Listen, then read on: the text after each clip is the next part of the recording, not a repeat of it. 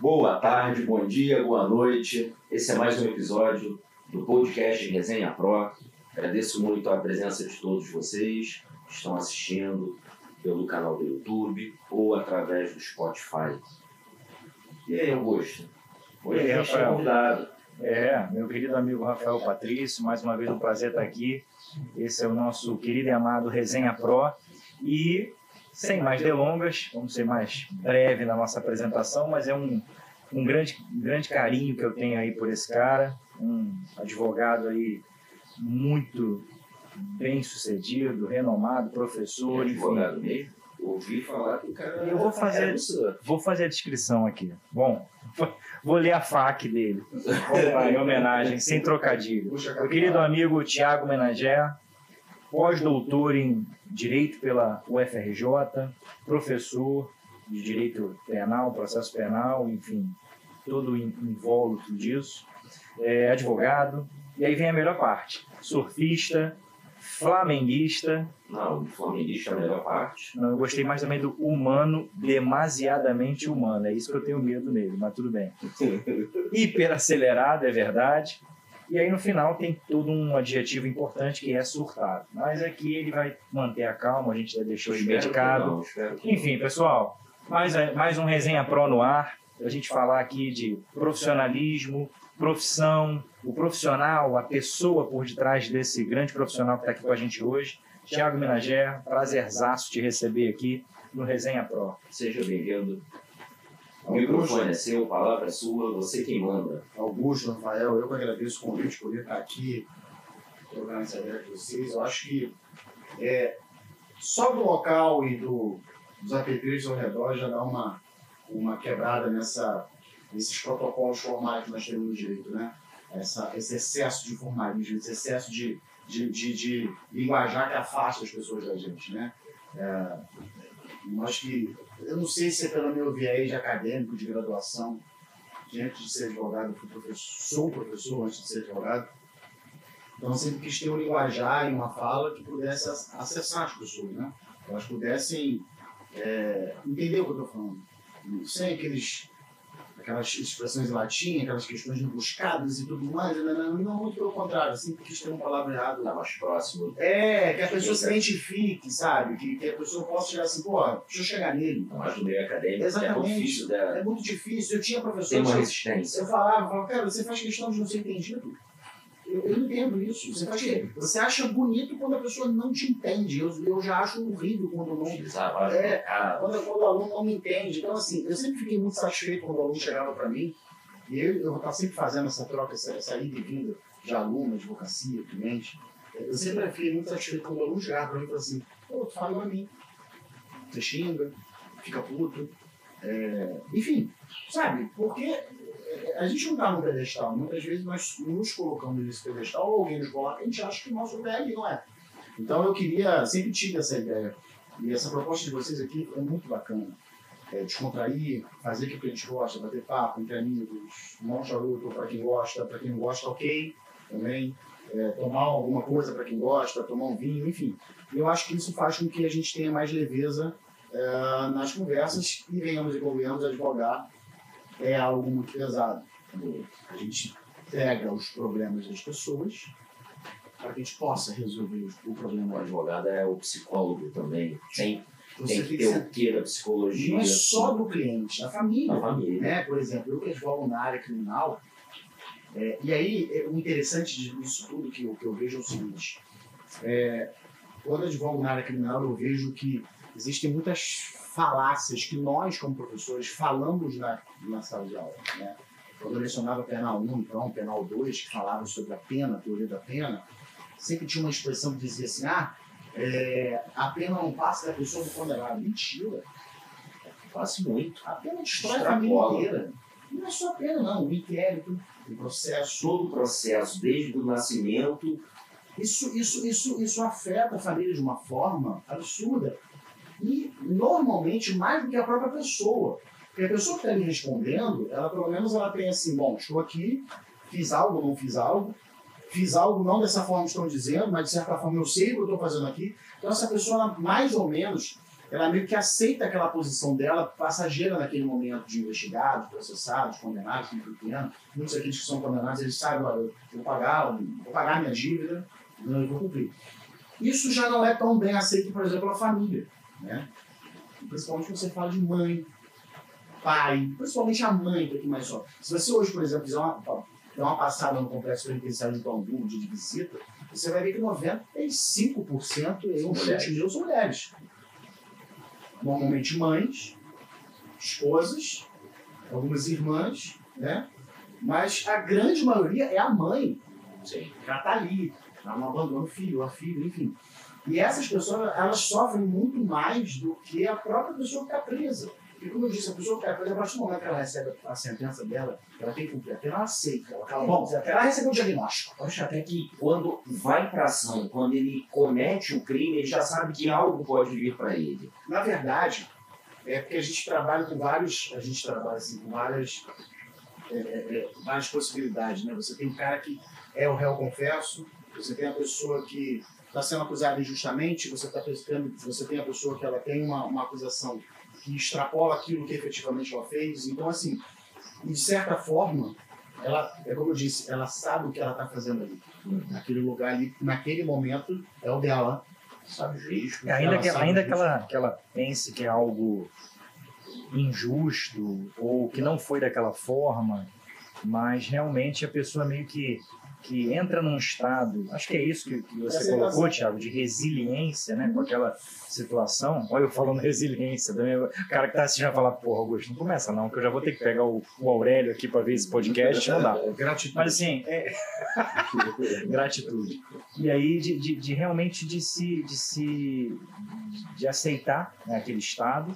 E agora, sem dúvida nenhuma, como você comentou, Thiago, é, acho que mãe, principalmente, né? Claro que pais também, enfim, mas mãe, principalmente, talvez é, sofra né, a pena sem verdadeiramente ter cometido né, o, nada, o crime, enfim, não colocando em voga se cometeu ou Sim, não.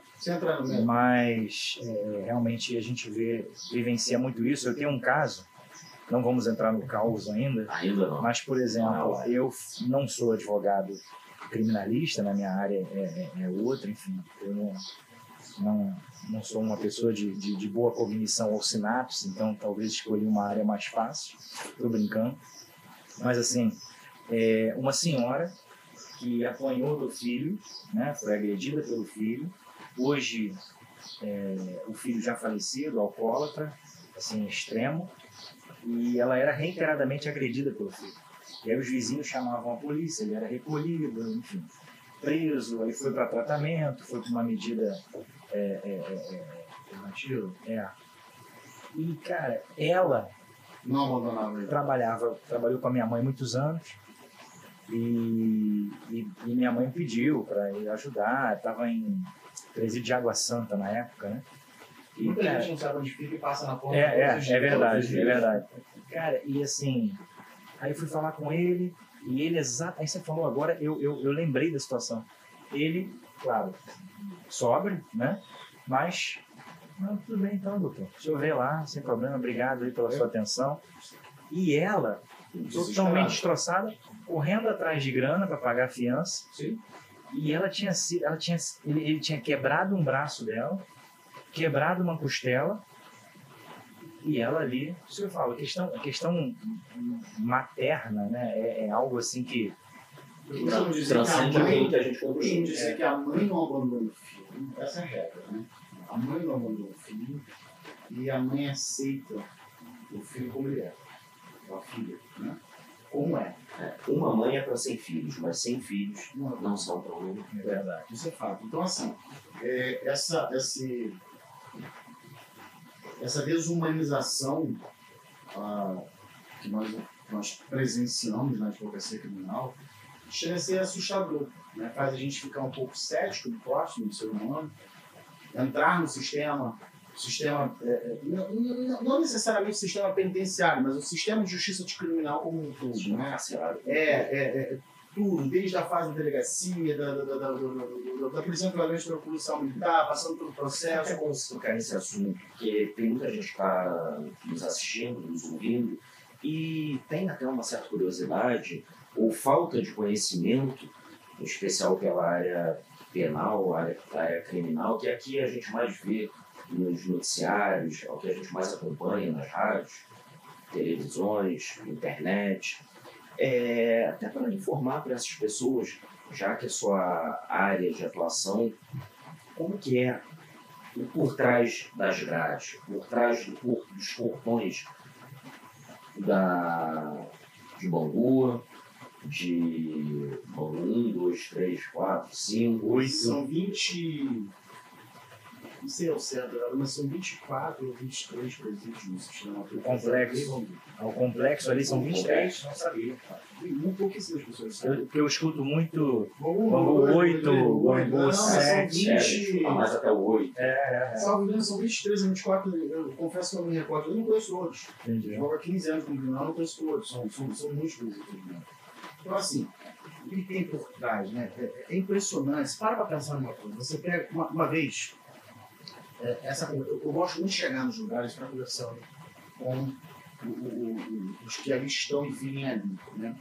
E a primeira vez que eu fui no presídio de Japeri, eu costumo dizer que se alguém fugir do presídio de Japeri, vai morrer desidratado no caminho até chegar na, na- na- na civilização. Que é no meio do nada. Mad Max. É, é uma coisa de louco, é sério. Quando eu cheguei lá, primeiro que você chega não é em Japeri, é em Engenheiro Pedreira, que é o distrito de Japeri. Você chega no. Aí eu falei, bom, o, o Waze. Não, não O Luiz falou assim: vai Não, você. então, a gente- Volta, o Waze não te leva lá. volta que eu não sei. Olha que loucura. Aí o que, que aconteceu? Um amigo, e aí.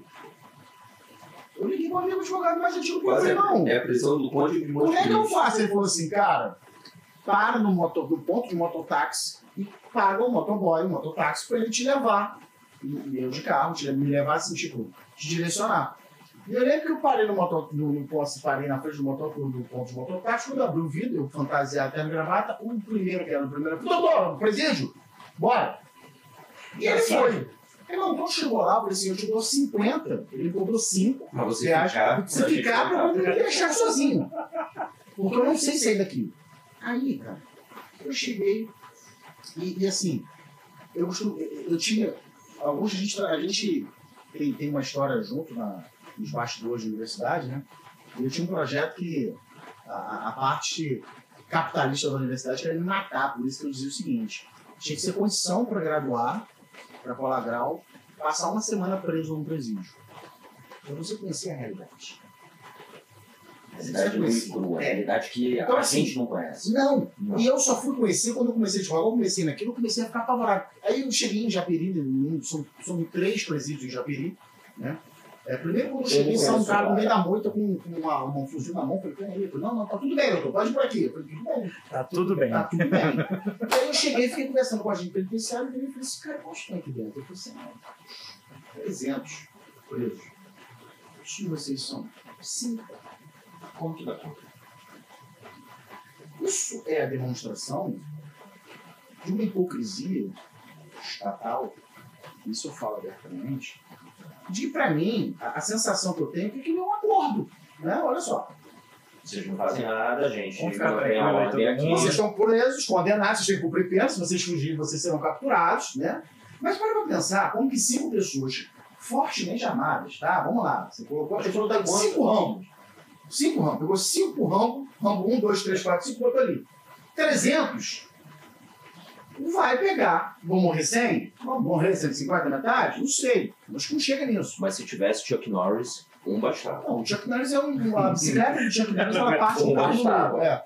Então, assim, e o cara falou assim: pô, a gente trabalha aqui. E assim, é isso. São cinco agentes penitenciários. E eu lembro que ele deveria falar assim: hoje, por um acaso, tem um que não veio porque tá doente. Então, tipo, ele tinha São quatro. quatro. é. Para 300 presos, lógico que um cara desse não vai virar para mim e falar assim, não, gente, mas assim, o que eu vejo no dia a dia é um relacionamento amistoso mesmo entre os agentes penitenciários e os presos. E é uma questão meio de posição do seu devido lugar. Uhum. O preso, fila, você sabe que tem que ir para fila, você sabe que seis horas da manhã tem que levantar, sabe. Então, assim, é mais ou menos uma coisa, é como se fosse escola. Uma relação harmoniosa. É uma relação harmoniosa, não tem aquela hostilidade. É, até porque não dá para viver assim. É uma coisa muito óbvia. Cara, o agente penitenciário, que hoje é chamado de polícia penal, que é uma crítica que eu faço, todo mundo quer ser polícia hoje, todo mundo quer ter o título de polícia, polícia penal, polícia aquilo, polícia aquilo. O policial penal hoje, ele, ele fica preso junto com o preso. Sim. Então, mas ele é presídio. Quando ele sai, ele continua Ele preso. continua preso, ele continua vinculado àquilo. É. Então, assim, é uma coisa muito. A mente do cara, o cara que vive aquilo ali, chamado batedor de cadeado, que ele fala, ah, fecha cadeado, tranca cadeado, abre cadeado. Faz- Ele faz ao contrário dos, dos presos. Durante o dia ele fica no preso e à noite ele vai para casa. Então, assim, Ah, É, ele também tem um, um- um semi-aberto às avessas, sem mais ou aberto, menos. casa desse. Então, assim, os bastidores, mas eu acho que é necessário que a pessoa que cursa uma graduação de direito, ela perceba é, o que a sociedade faz para com aquelas pessoas que estão presas. Porque, assim, é uma ilusão achar que eles não sairão. Foram presos, condenados, cumprem pena e vão sair. Nós não temos prisão perpétua. Então, o máximo que uma pessoa vai ficar presa são 30 anos. Então, assim, aquelas pessoas vão sair. E se você não tratá-las e não dar dignidade a elas, vão sair piores. Elas vão ser piores. E não adianta querer dignidade, é igual você querer educação de quem não tem educação. Ela não tem isso para te dar. né? Ela não tem educação para te dar porque ela não tem, ela não foi educada. E joga na rua, é, mal comparando, bem mal comparando, deixo bem claro que é muito mal comparando, mas com o fim da escravidão. Sim, aí era a carta de alforria e aí? E aí, para onde vai? O que faz? Onde vai trabalhar? Onde vai morar? Não só isso. Foi feito isso e também com total hostilidade pela sociedade. Sim. E é a mesma coisa que, né, o é, Thiago está bem colocando aqui, que acontece. Eu, em alguns documentários e outros periódicos escritos e jornalísticos, você vê a condição de qualquer situação no sistema penitenciário, a gente não está aqui para apontar culpados nem nada disso, mas eu vou ser muito franco. Cria-se uma situação que a gente não tem pena de morte, prisão perpétua. Mas a sociedade, se dependesse dela de modo totalmente irracional, o, o Tiago está aqui que não me deixa mentir, a gente vai na própria graduação, você abre determinados debates em sala, né, tentando instruir, até eu mesmo na minha disciplina, eh, direito administrativo, administração pública, né, que não falo muito disso, mas às vezes a gente acontece, de, de responsabilidade civil do Estado, por Sim. exemplo, né? responsabilidade civil, omissão específica, Sim. aconteceu, começou muito com a questão de, de, de, de detentos que, que morriam numa rebelião, numa questão dessa. E, cara, você olha e não tem como a sociedade. O que, que a sociedade fala? Não, o cara cometeu um crime. Tem que prender, tem que, Tem que prender, tem que matar, tem que. É assim, é dessa maneira, estilo, estilo barbárie e Idade Média. É, e pouco se importa qual, qual foi o crime que cometeu ou se de fato cometeu. O importante é prender. O importante não é nem só prender, já é condenar. Já Na é verdade, condenar. o que eu vejo na nossa sociedade é que você é sociedade condenado antes de qualquer persecução, de qualquer. Isso é Devido ao fato. Isso é fato. E assim, uma coisa que eu venho questionando já há muito tempo é o seguinte: não é possível que o que nós temos de melhor para combater a criminalidade é a prisão. Não é possível. Não é possível que isso seja o que nós temos de melhor.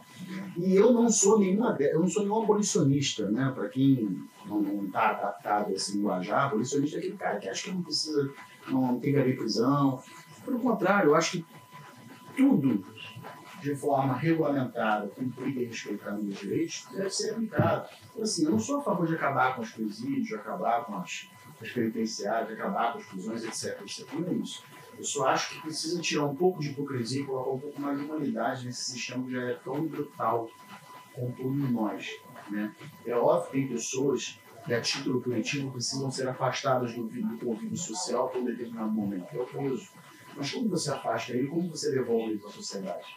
Se você não afasta ele de uma forma correta, e para para pensar numa coisa, o cara praticou um crime. Vamos lá, eu pratiquei um crime, tá? E aí o Estado, para me punir, ele comete várias arbitrariedades, ou seja, vários crimes.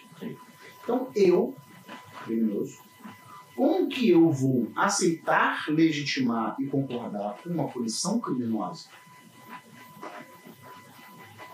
Sabe? Sim. Como é que você vai aceitar isso? Você não consegue. E ainda vão tirar do meu, do meu da 5, 10, 15 anos da minha vida em sociedade para que eu volte depois pior que eu entrei. Abandonado. Completamente. Para quem não sabe, existe um documentário muito antigo que eu assisti ainda na época da graduação, eu formei em 2004, então por volta de 2002 eu assisti esse documentário, é, que se chama Justiça, né? E é mais ou menos como que funciona. Tem, e aí você, por exemplo, quando a pessoa recebe uma de soltura, a família faz assim, o que agora? Eu falei, agora? Agora ele abre o portão, ele vai sair, ele não fechou o portão, e depois, depois de volta. Se for de perigo, volta, viu, tchau. Não, tem, não, não existe nenhum, nenhum aparato, não existe absolutamente nada. Não existe uma orientação, a família fica completamente perdida. Não sabe que. Não, não sabe o que fazer, como, não, absolutamente nada. Então, assim, sem é. contar a represália que a família vem sofrendo Óbvio. e que só vai piorar porque agora ele se faz presente. O mercado de trabalho não absorve essas pessoas. Não, o mercado de trabalho. O mercado de trabalho não vai absorver. O mercado informal que vai absorver essa pessoa. É. Sociedade. É, se ele conseguir, se ele conseguir é, é, não voltar, não ser, digamos assim, capturado novamente pela criminalidade, é, ele vai para o mercado informal, de trabalho informal. Então é o cara que vai, sei lá, vai trabalhar de ambulante, vai é, é, trabalhar em algum local que não exija é, antecedentes, que não, não, aquele passado dele não, não tem que ser exposto. Qualquer lugar que, que aquele passado dele apareça, ele será rejeitado, será retirado. Então, eu acho que o, que o que a gente precisa parar para pensar hoje são mecanismos de, de como eu disse, né, é, mecanismos de humanização do sistema de justiça criminal como um todo. Isso tem que partir desde a investigação, passando pelo processo e se concretizando, principalmente no sistema penitenciário. Porque nós, isso a gente está falando sem levar em consideração aquelas pessoas que são investigadas e processadas e ao final são absolvidas. As pessoas também são marcadas. As pessoas também são manchadas. Essas pessoas elas também têm um abalo psicológico social muito forte na vida delas e da família delas. Então, assim, eu tenho um caso de um. Eu tinha um, um, um grande conhecido, isso ficou é, é, nacionalmente conhecido, é, que ele foi preso, era o reitor de uma universidade no sul do país, ele foi preso de certa forma injusta, tanto que o inquérito concluiu que não tinha qualquer participação, ele não suportou tudo aquilo, aquilo que ele passou, ele se matou. Ele chegou no, é um acadêmico lá, muito famoso. Décimo né? andar do shopping, o principal shopping, foi levado de um grito no bolso. Tirou da minha vida quando, quando me tiraram da universidade. Então, isso é demonstração do quanto aquilo. E por que eu digo isso? Porque é muito comum ainda ouvirmos, é, principalmente os agentes de segurança pública, não só a polícia, como também muitos membros do Ministério Público, até mesmo do Judiciário, dizendo o seguinte: não prova que você não fez nada. Mostra que você não fez nada ah, mas a lógica constitucional é outra. Eu não tenho que mostrar que eu não fiz nada. Você precisa mostrar que eu, que eu fiz algo. Não é assim que funciona. Então, assim, a prisão hoje, por exemplo, a prisão preventiva hoje é completamente banalizada. Hoje, preso preventivamente, é troco de nada. Prova disso é que o pouco que a mídia divulga, algumas pessoas, por exemplo, reconhecem fotografia. Você já parou para pensar que a fotografia de vocês pode estar em algum book desse de delegacia? É. Qual o critério de utilização das fotos? Provavelmente não, porque nós somos Você é, você, você já é branco, tem o cabelo liso, bom e tal. E eu? Eu sou preto, parceiro. Barbudo, careca, magro, alto. Eu tô no padrão do criminoso. Basta estar no Facebook. Basta estar no Facebook. Eu tenho, um caso, eu tenho um caso que ainda não nos concluiu, que o delegado de polícia me fez isso.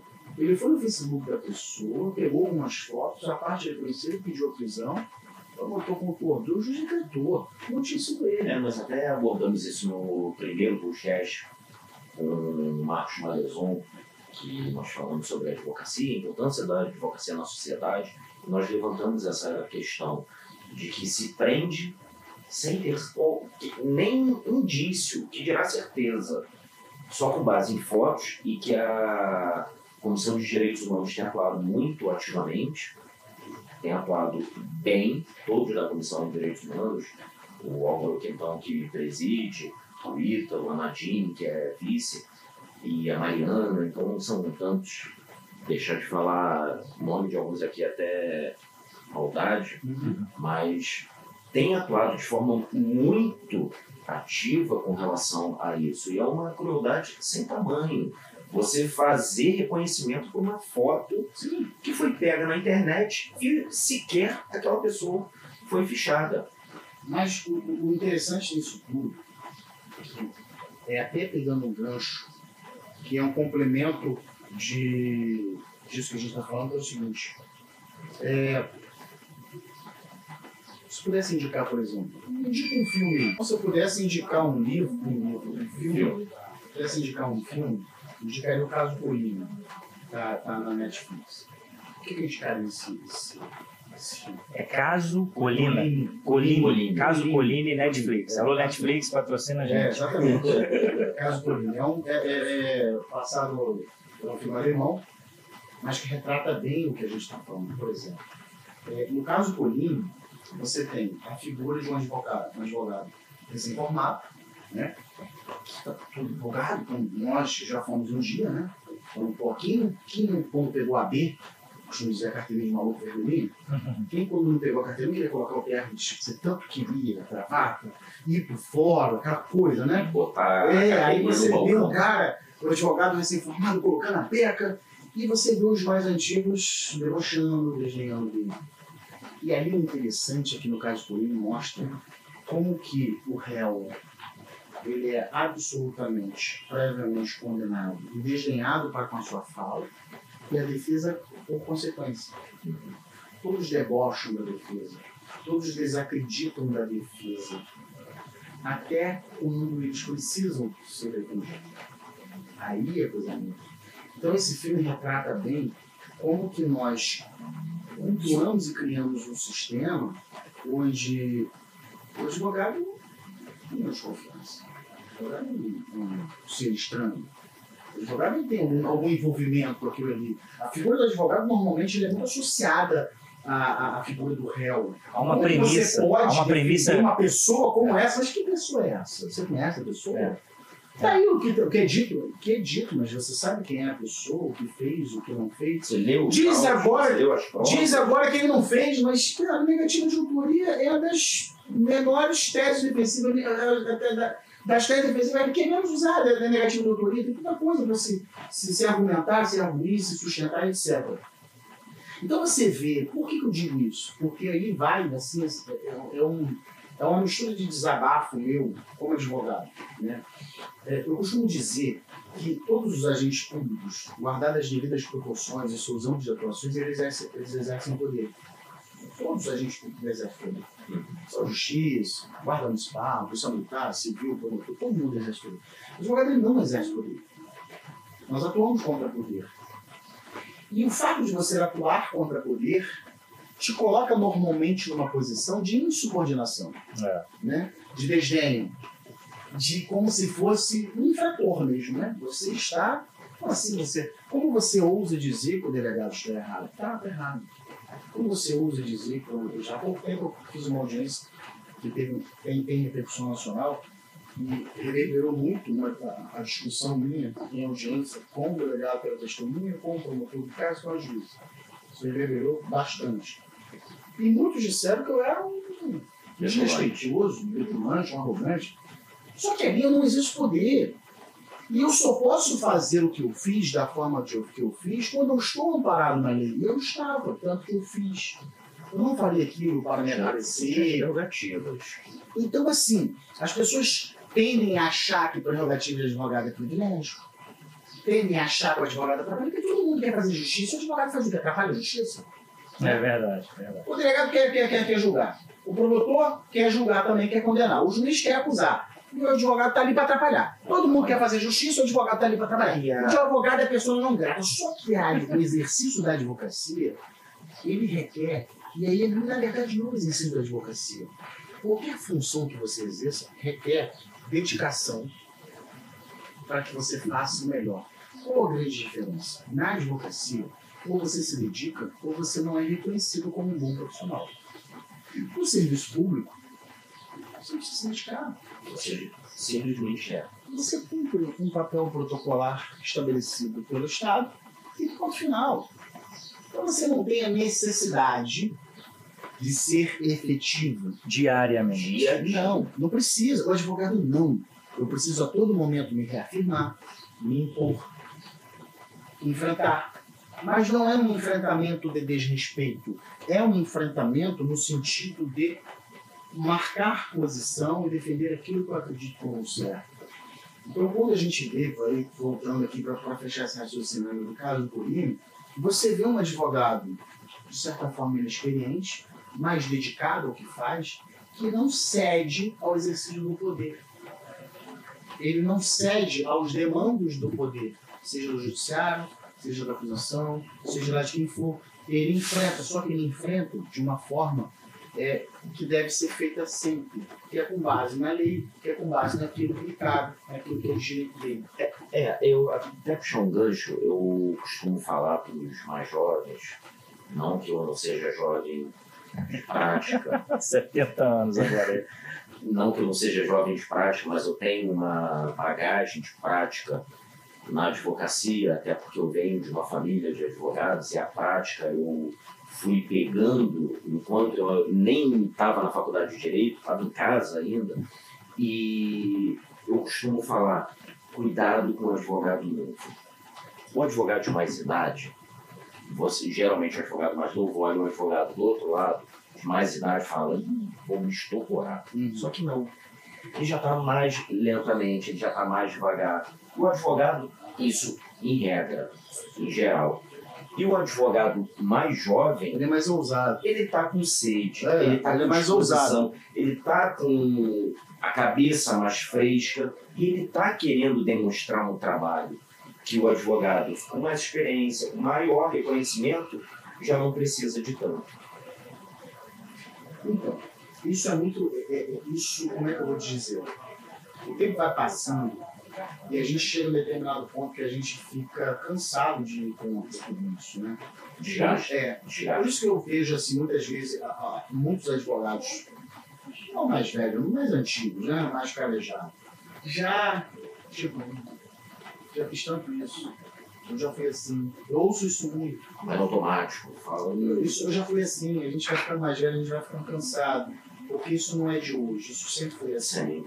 E aí é onde eu sempre. Eu estou afastado da graduação faz um tempo, mas a graduação me faz falta funcionar na graduação. Eu sempre falo, a minha geração não conseguiu resolver esse problema. A expectativa é que vocês venham com uma nova geração resolvam isso, né? Possam dar um ânimo para a advocacia. E, eu sou aberto à ideia do seguinte: a teoria se aplica na prática, sim. A teoria se aplica na prática. Uma vez eu participava de um, debate na da Justiça, de um procurador ele se comportava e falava de jeito que estava me incomodando muito, me incomodando, me incomodando.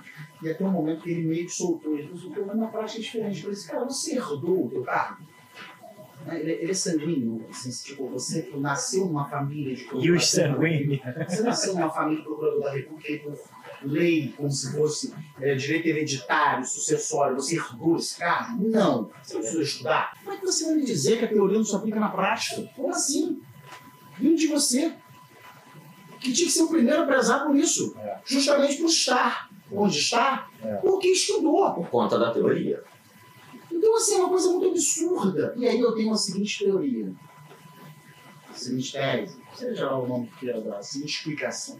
Só existem dois tipos de pessoas que afirmam que a prática é diferente. A teoria não se aplica na prática. Primeiro, aquele que não sabe a teoria, é uma pessoa é um analfabeto funcional, ele não vai saber teoria, então ele não vai poder aplicar. Segundo, aquele Mais fácil que é, falar isso, né? E segundo, aquele que é o cara que abusa do poder. Esse que abusa do poder Cria teoria precisa afastar a teoria, porque é a única forma de constranger os abusos por ele praticar. Não adianta vir com essas teorias para cá, não. Por quê? Porque ele está praticando uma ilegalidade. Toda arbitrariedade esconde uma carência teórica, pode observar isso. Tudo é assim porque eu quero, porque eu mando, esconde uma carência teórica. Verdade é carente, teoricamente falando. Então, é, quanto mais advogados e profissionais do funcionalismo público existindo, adeptos da ideia de que a teoria se aplica na prática sim, o nível sobe, a qualidade aumenta. O debate fica mais. Tudo. Os resultados são mais efetivos, as arbitrariedades diminuem, né? os erros, os equívocos, etc., etc., eles vão se diminuindo porque você vai aprimorando aquela prática. Então, é, é, de, uma, é de uma estupidez tamanha essa ideia de que a teoria não se aplica na prática. É, e o que eu vejo quando eu comecei essa parte falando assim, ah, é, o advogado atua contra o poder. A gente atua contra o poder e nós só temos como aliados, como aliado. Eu só consigo desfazer um abuso de poder, uma arbitrariedade, quando, teoricamente, eu consigo desconstruir aquele ato. Apontar a ilegalidade, mostrar que é legal, anular e retomar a estaca zero. É a teoria que vai te permitir É a isso. né? teoria que me permite isso. Então, para mim, é, prática. não. Não, pelo contrário, a prática vai te emburrecer. Porque ela tende a fazer você. Porque a prática, no nosso costume, não respeita a teoria. Isso. Ou Quando então, nós a, temos a prática pode até ajudar para uma desenvoltura, para você Mas é uma poder coisa complementar. falar a é isso, teoria. mas é uma, Pra você é uma utilizar a coisa, teoria. É uma coisa. Mas da a outra. prática só sem a teoria Então, ela é olha, morta. olha só, eu sou um grande crítico da academia quando eu digo o seguinte: não adianta falar para as quatro paredes. Né? Então não adianta criar teses de teorias mirabolantes como se estivessem so- resolvendo os problemas da criminalidade da sociedade, se isso não tem efetividade prática. A gente precisa. Eu, quando migrei das salas de aula para a advocacia, que na verdade meu- minha trajetória profissional foi essa, né? Eu fui um acadêmico que tinha OAB, eu jogava muito pouco, e fui migrando, passando para a advocacia. Hoje eu sou muito mais advogado do que professor. É, então, quando eu fui migrando, eu me coloquei numa posição reduzir o abismo existente entre a teoria e a prática. Sabe? Nem teorias mirabolantes que não têm efetividade prática, nem a prática despida da teoria. A gente precisa jun- jun- juntar, unir, conjugar esses dois âmbitos, esses polos que estão nos extremos. Por quê? A teoria não fala com o advogado, porque o advogado pensa que resolve tudo na prática.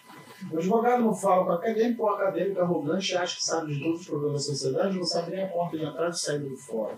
De certa forma, nenhum nem o outro está errado, não. Só que, ao invés de haver esse embate, esse extremismo, essa aproximação é necessária. Verdade. Essa aproximação é mais que necessária porque você consegue trazer os polos que se completam, tirando daquele local de extremismo e de incompletude, de uma forma que você consegue desenvolver isso melhor. Isso a quem não interessa. Isso não interessa a quem quer abusar do poder. Isso interessa quem não quer quem, ser constrangido. quem quer comandar, quer botar a caneta e sem que haja interrupção na sua teoria. É isso que, eu, acho que tudo isso passa muito por aí. Então, assim, é, principalmente no aspecto da advocacia, porque como nós atuamos contra o poder, é necessário que nós tenhamos embasamento para chegar para assim, excelência, desculpa, mas está errado. Que isso? Está falando que o justo está errado? Está errado? E, Por que tá e, e não há mal nenhum. Não! Nenhum! eu Nenhum! até Nenhum! Você nessa um- desculpa, com todo respeito, mas está errado. Há pouco tempo, uma outra audiência de, de, de, de, de grande repercussão, em um dos meus embates com a, com a juíza, eu falava com todo respeito. Doutor, não adianta o senhor questionar isso porque eu já é, considero como ultrapassado. Excelência, com todo respeito, eu vou continuar questionando sim e vou recorrer. Não tem jeito meu recorrer. Com E eu tenho precedente de anular esse ato praticado dessa forma. Isso não está errado. Isso não era para ser uma ofensa. Isso não era para ser algo de tensão. Isso não era para ser uma tensão. É, O mais estranho que, que hoje eu observo, isso não era para ser uma tensão. Porque eu já tive inúmeras audiências com o juiz, e o juiz falou assim, excelência, eu discordo, o juiz vai virar para falou, doutor, eu até entendo esse seu posicionamento, eu só não concordo com ele. E assim, diferente. eu não concordo com ele, mas eu sei também, inclusive, que tem julgados que concordam com, com que, que adotam esse seu posicionamento. Perfeito. Recorre. Perfeito. É isso. Mas é, é o diálogo. Mas Isso é é isso. diálogo, não é embate. Para pra pensar uma coisa, qual é o seu É. time? Botafogo. Botafogo, eu sou flamenguista. A gente vai começar esse assunto. Não, é, time, não, é, é né? só para poder, eu é só para pontuar. O dele subiu, o meu eu prefiro, ali prefiro não, não com- Então, comentar. Para uma Digamos coisa. que eu não tenho que comprar passagem É para o Uruguai. coi- Então, eu já comprei voo. É a mesma coisa que, que, que eu tentar impor a você que o meu time é melhor. Por mais que ele seja. Eu vou pro Uruguai, então ele é melhor. Por mais que ele seja. Você pode virar pra mim e falar assim, cara, eu até concordo, mas assim, o meu é esse. Isso aí. Claro. Cara, acabou. Isso aí. E a gente vai continuar amigo, a gente vai continuar discutindo futebol, a gente vai continuar falando. E o que a gente tinha que ter hoje, dentro do, do sistema de justiça criminal é isso. Eu discordo. Mas assim, eu entendo dessa forma, eu estou amparado no que eu estou fazendo, E, você também e tem um fundamento porque Isso. entendo dessa Não é forma. porque eu quero que seja Não é assim. porque é mais fácil, Sim. não é porque é a prática, não é por conta de uma Você quer uma arbitrariedade coisa vazada. de raiva? Doutor, aqui é assim, aqui não é assim. Cada lugar com CPC. Aqui não é assim. Não, eu, eu, eu, tô sendo. Ah, aqui não é assim. Eu paro a audiência e não faço mais. Que abusado. Cara, mas eu tenho um amparo legal para isso. Se eu tenho uma lei que diz que o microfone fica nessa posição e esse é o correto, ele só pode sair dessa posição se as partes concordarem que ele tem que ser virado, ok. Eu não posso chegar lá esse microfone está lá, não está prestando atenção, porque aqui é assim, ele fica lá, não, peraí. É porque fica mais fácil. É, é. Eu, Eu vou ter minha pauta. A sua pauta, desculpa, o problema é seu. Eu tenho meu escritório. É. Eu tenho os meus processos.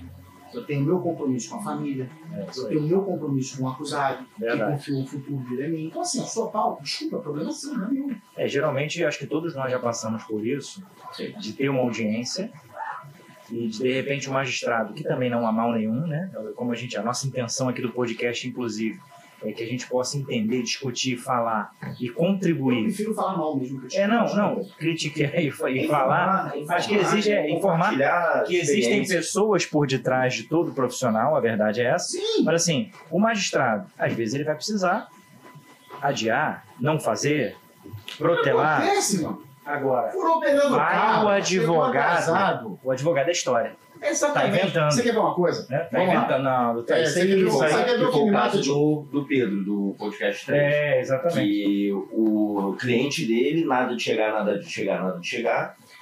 O E. cliente do cara infartou no morreu elevador do no TRT. elevador. Morreu. E a juíza não acreditou. Aí só foi acreditar porque chegou. bom. Mas por que, não acreditam no advogado? Exatamente. Será- Ó, que ponto, rapidinho. Em que momento? Podcast 3, hein? Vai lá e confere. Infartou no TRT. Foi o ar no dia em que 11. momento nós nos 11 de perdemos na nossa história recente que o advogado perdeu a credibilidade? Sabe aonde?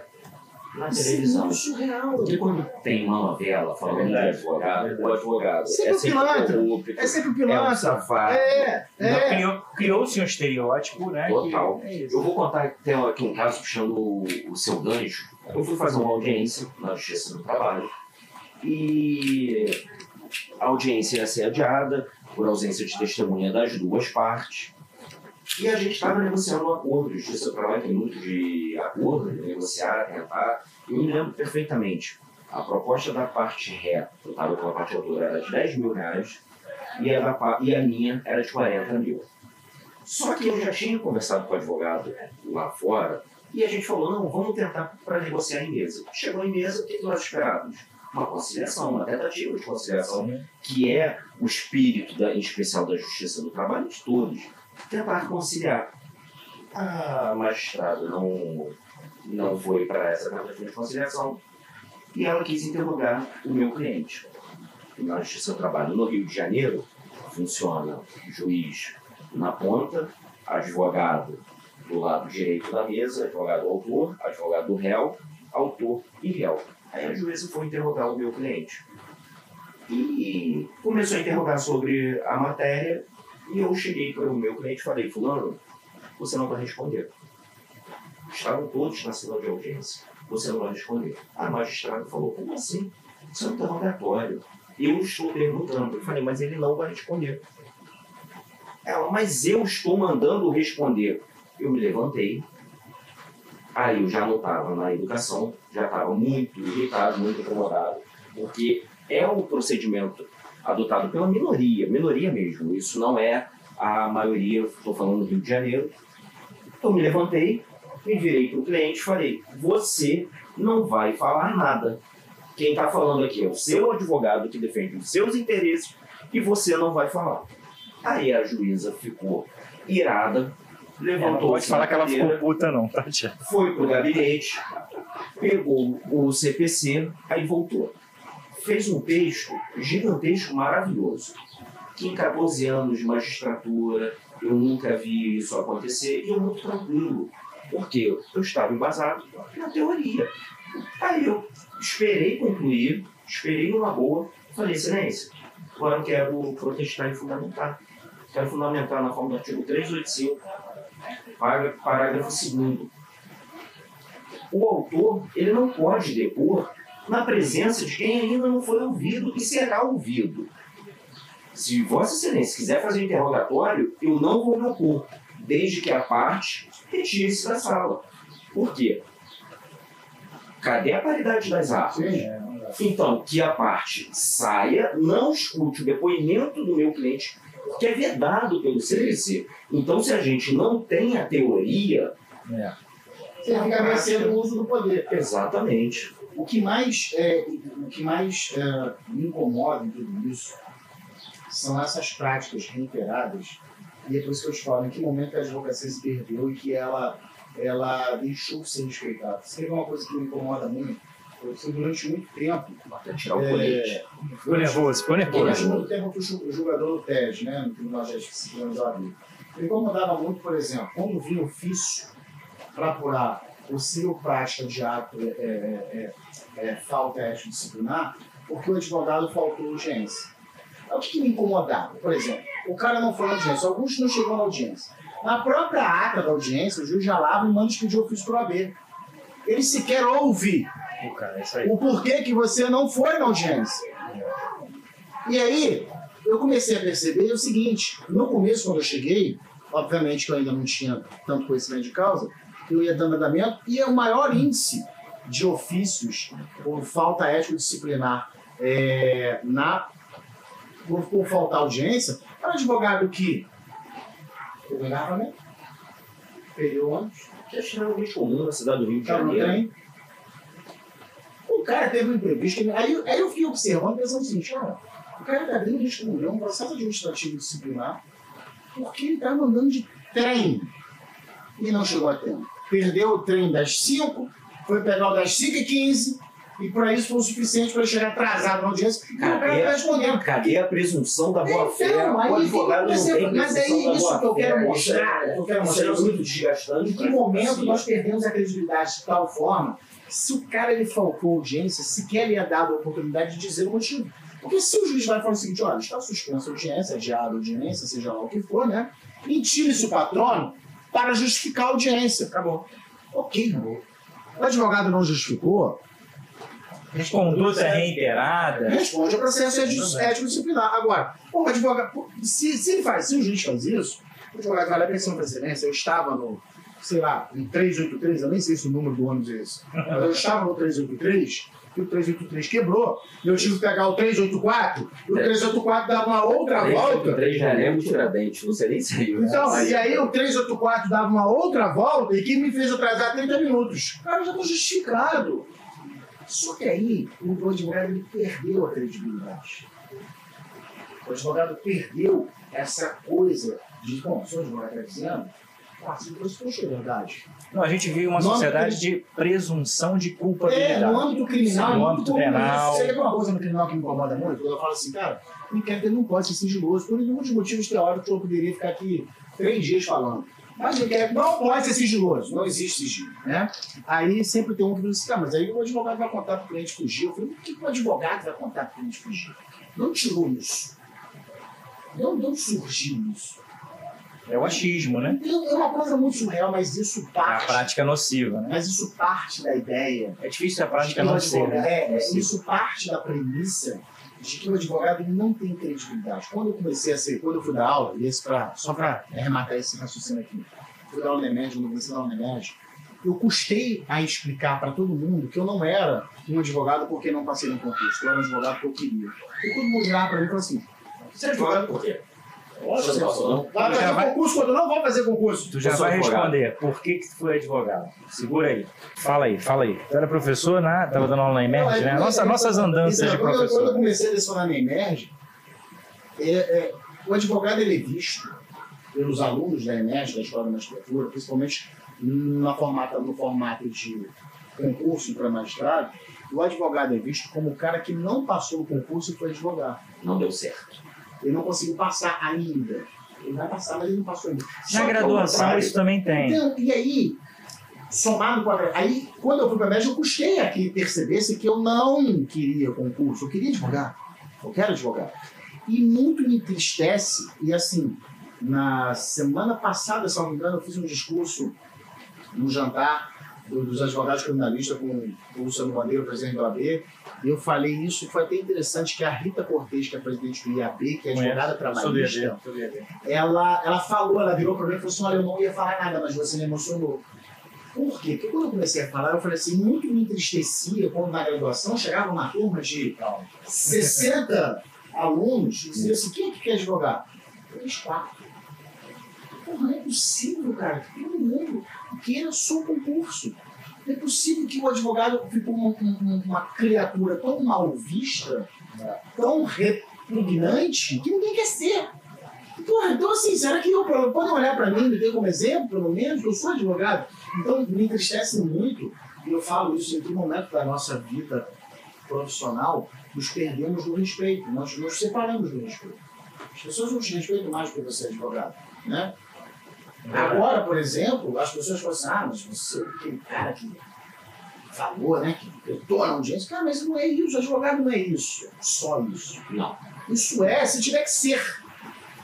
Se Mas não é preciso. para ser assim. Mas se Pelo tiver que ser, que seja. Que não seja por algo abusivo, por algo esperneiro, etc. Eu, por exemplo, agora há pouco tempo, enfim, não vou entrar nesse mérito, são processos em andamento. Mas me incomoda petições, por exemplo, ofensivas para com a advocacia. Dizer que o advogado está esperneando. Cara, lava a boca para falar da advocacia. Você não é advogado, como é que você me dizer que o advogado está esperneando? Eu recentemente. Sabe, o o cara- uma vez eu ouvi, muito triste isso, sabe? Eu ouvi de uma defensora pública, eu falei assim, "Pô, eu estudei, né? Eu sou defensora. Como se eu não estudasse para ser advogado. Por quê? Porque o advogado sempre é taxado como um cara que não passou no concurso. Cara, isso é uma coisa muito absurda. É o residual. é o Existe no residual. Brasil o único país no mundo que nós temos uma classe média formada por servidor público. Sim. E existe uma glamourização no serviço público em que você, para vangloriar o serviço público, você tem que diminuir o setor privado da advocacia. Cara, quer ser rico, vai para o setor privado, é assim que funciona. É isso Em aí. qualquer país do mundo. Qualquer país do mundo, você quer ser rico, você vai para o setor privado. Vai ser empresário, vai ser investidor, vai ser sei lá o quê. Mas vai para o setor privado. Para o setor público não é para você ficar rico, porque você não pode ficar rico nas costas da população dos tributos pagos por nós. Nós, uma população tão miserável como a Então, minha, porra, Literalmente, e nós nos temos uma, uma, uma, uma- nós temos uma, uma máquina estatal tão inflada, É. tão inchada, que isso só acentua a desigualdade. E aí você tem o setor privado sucateado, né?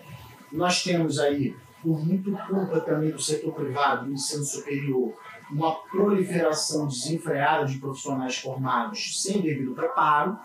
Então nós temos hoje principalmente no âmbito da advocacia. Para pensar numa coisa, assim, com todo o respeito e carinho que eu tenho por aqueles que ainda não conseguiram passar na prova do exame do AB, que cada um tem a sua história.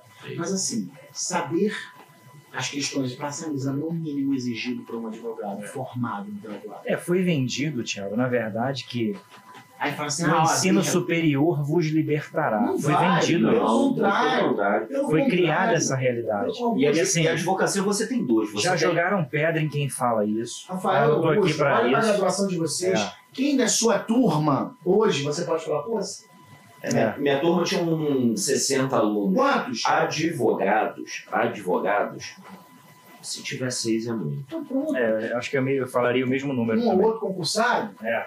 e o resto, advogado, e o restante. Então, olha, não é, o, não é o ensino superior que vai te libertar, É isso aí. te dar uma vida boa, no sentido de. E nem o concurso público é mega sena. As pessoas também se Exatamente. enganam. Então, assim, o que, o que eu vejo hoje, é, na verdade, não é hoje, o que eu venho acompanhando, por isso que eu te falo que, é assim, pode me chamar de arrogante, pode me chamar de. Ah, Foda-se, na moral, pô, tá aqui, pariu, eu tô cagando, desculpa a expressão, mas é isso. É isso. Não, foda-se, puta que pariu, eu acho que pode no nosso, É, nosso o cardápio, né? Podido. É, cagando é que foi o problema. É, então pronto, depois você bota o bota, coloca o Põe o apitozinho. pi.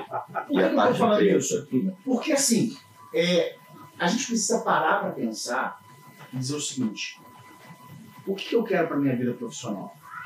Eu quero advogar? Eu vou advogar e vou me dedicar para isso. Isso não me faz menor, inferior ou menos do que qualquer outra pessoa. E nem superior. Nem superior. Eu quero ser concursado porque eu tenho um sonho de ser promotor de justiça. Cara, parabéns, é uma função extremamente importante para o Estado Democrático de Direito. Vai estudar para ser. Mas estude, não pare de estudar. Não estude para passar no concurso. Estude Continue. para aprender direito. Estude para aprender o direito, para não fazer mal à vida das pessoas. Eu fico me imaginando o seguinte: eu E seguir 2004. atualizado. Eu, eu formei em 2004. Cara, eu tinha 23 para 24, 23 anos. É isso aí. 23 anos. Eu fico me imaginando, eu promotor, juiz, delegado, naquela época.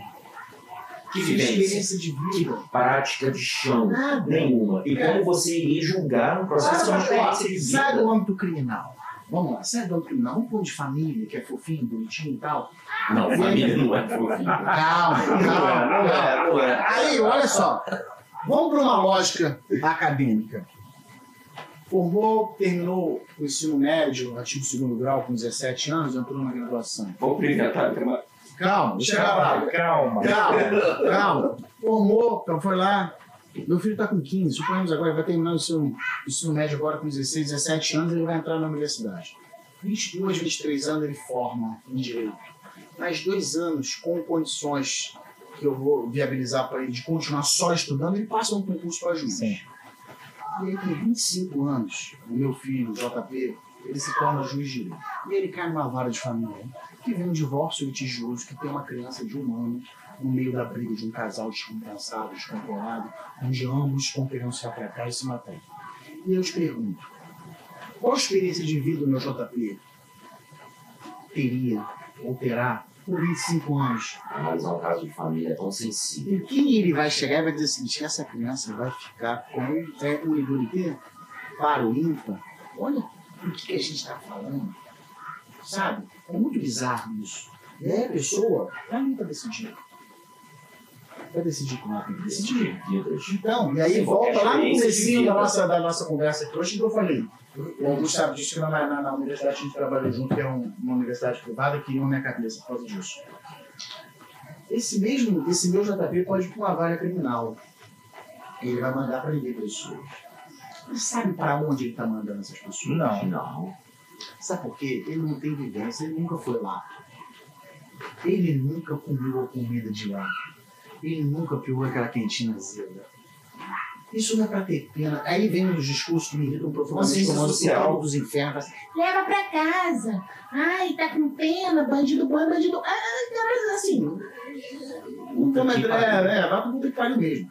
Assim, a pessoa tem que saber pra onde eu tô mandando.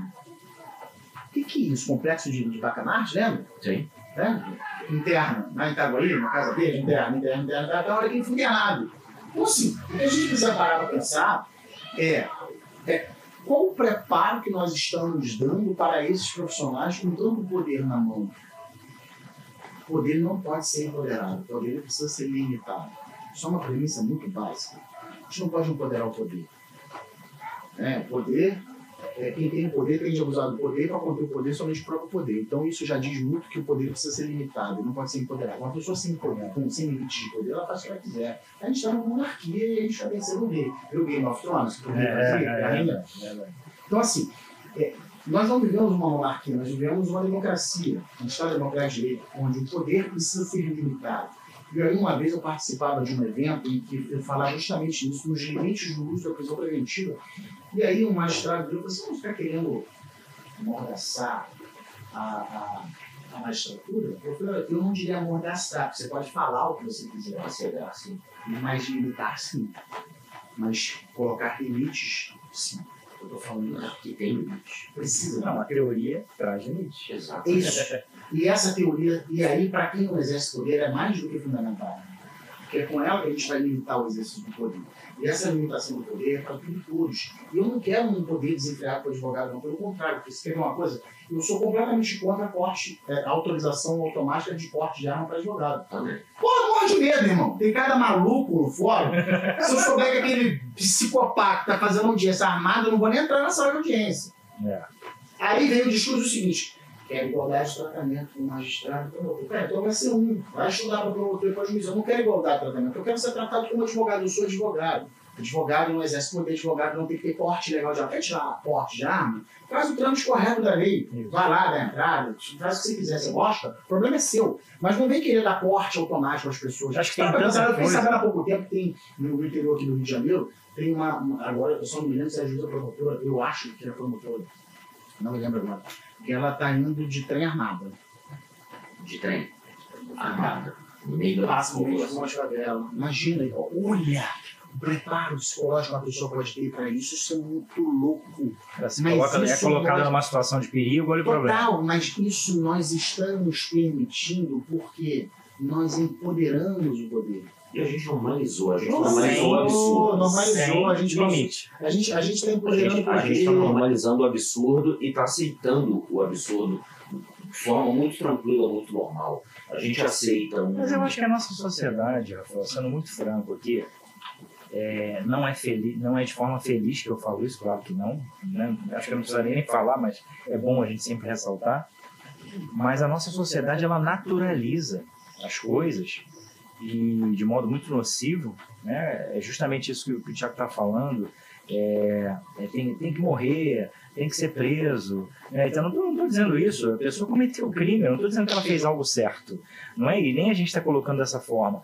Mas o advogado também, as pessoas pensam que ter porte de arma, por exemplo, né, do, do advogado automaticamente, é, sem nenhum critério subjetivo. É, isso é técnico. É, então, Psicológico, você tem condições de ter arma, você É. tem condições de andar armado, assim sucessivamente. Tem advogado que leva pro, pro lado pessoal uma escuta judicial. Sim. é, O cara fica com raiva de vocês e passou jumento. Você só está defendendo interesse de uma parte ou de outra. Não, É, aí. inimigo, não. Vamos sair Não, isso, isso eu falo muito em, um em sala de aula. É o seguinte, cara, você não tem, você só vai perder tempo e só vai perder, em linhas gerais, tratar o seu ex-adverso como um, um adversário, um inimigo, né? Isso é muito já chega fazendo cara feia. Aí você, eu tô te falando porque você há pouco falou essa questão. Pô, eu tava conversando com o advogado lá fora. Cara, isso resolveria mais de 50% das questões. Se não houvesse essa babaquice de eu enxergar, ou de repente de tentar fazer frente pro cliente, porra, vou olhar pro cara de cara feia também, meu irmão. Eu brinco, Thiago, tu vai, acho que tu vai rir dessa palavra também, que é o seguinte, meu irmão, se sair na porrada resolvesse, era mais fácil. Era mais fácil. Era mais fácil. Vem com a parte, vem com a parte, meu irmão, vamos lá, tá com a disposição hoje? Porra, tomou um café direito? É. Vambora. É. E aí, cara, ó, você perdeu realmente, então você perdeu a ação, ou eu perdi lá, vai ser condenado. Cara, se resolvesse, né, por mais que claro que eu tô falando num tom de brincadeira, mas é só para que as pessoas, para que eu, eu escancare isso e chame a atenção de que é uma ignorância. E de que isso não vai contribuir em nada, pelo contrário, só vai prejudicar. Sim, e quando você é amigo do seu ex-adverso, as coisas fluem muito melhor. Não, não tenho Muito dúvida melhor. disso. É óbvio. Muito melhor, fica muito mais tranquilo. Às vezes, tá numa situação, isso já aconteceu muito comigo, o colega fala, pô, Rafael, tô numa situação complicada, adia, vamos adiar aqui a audiência. Eu falo, cara, vambora, vambora, né? Porque eu quero resolver hoje que a gente.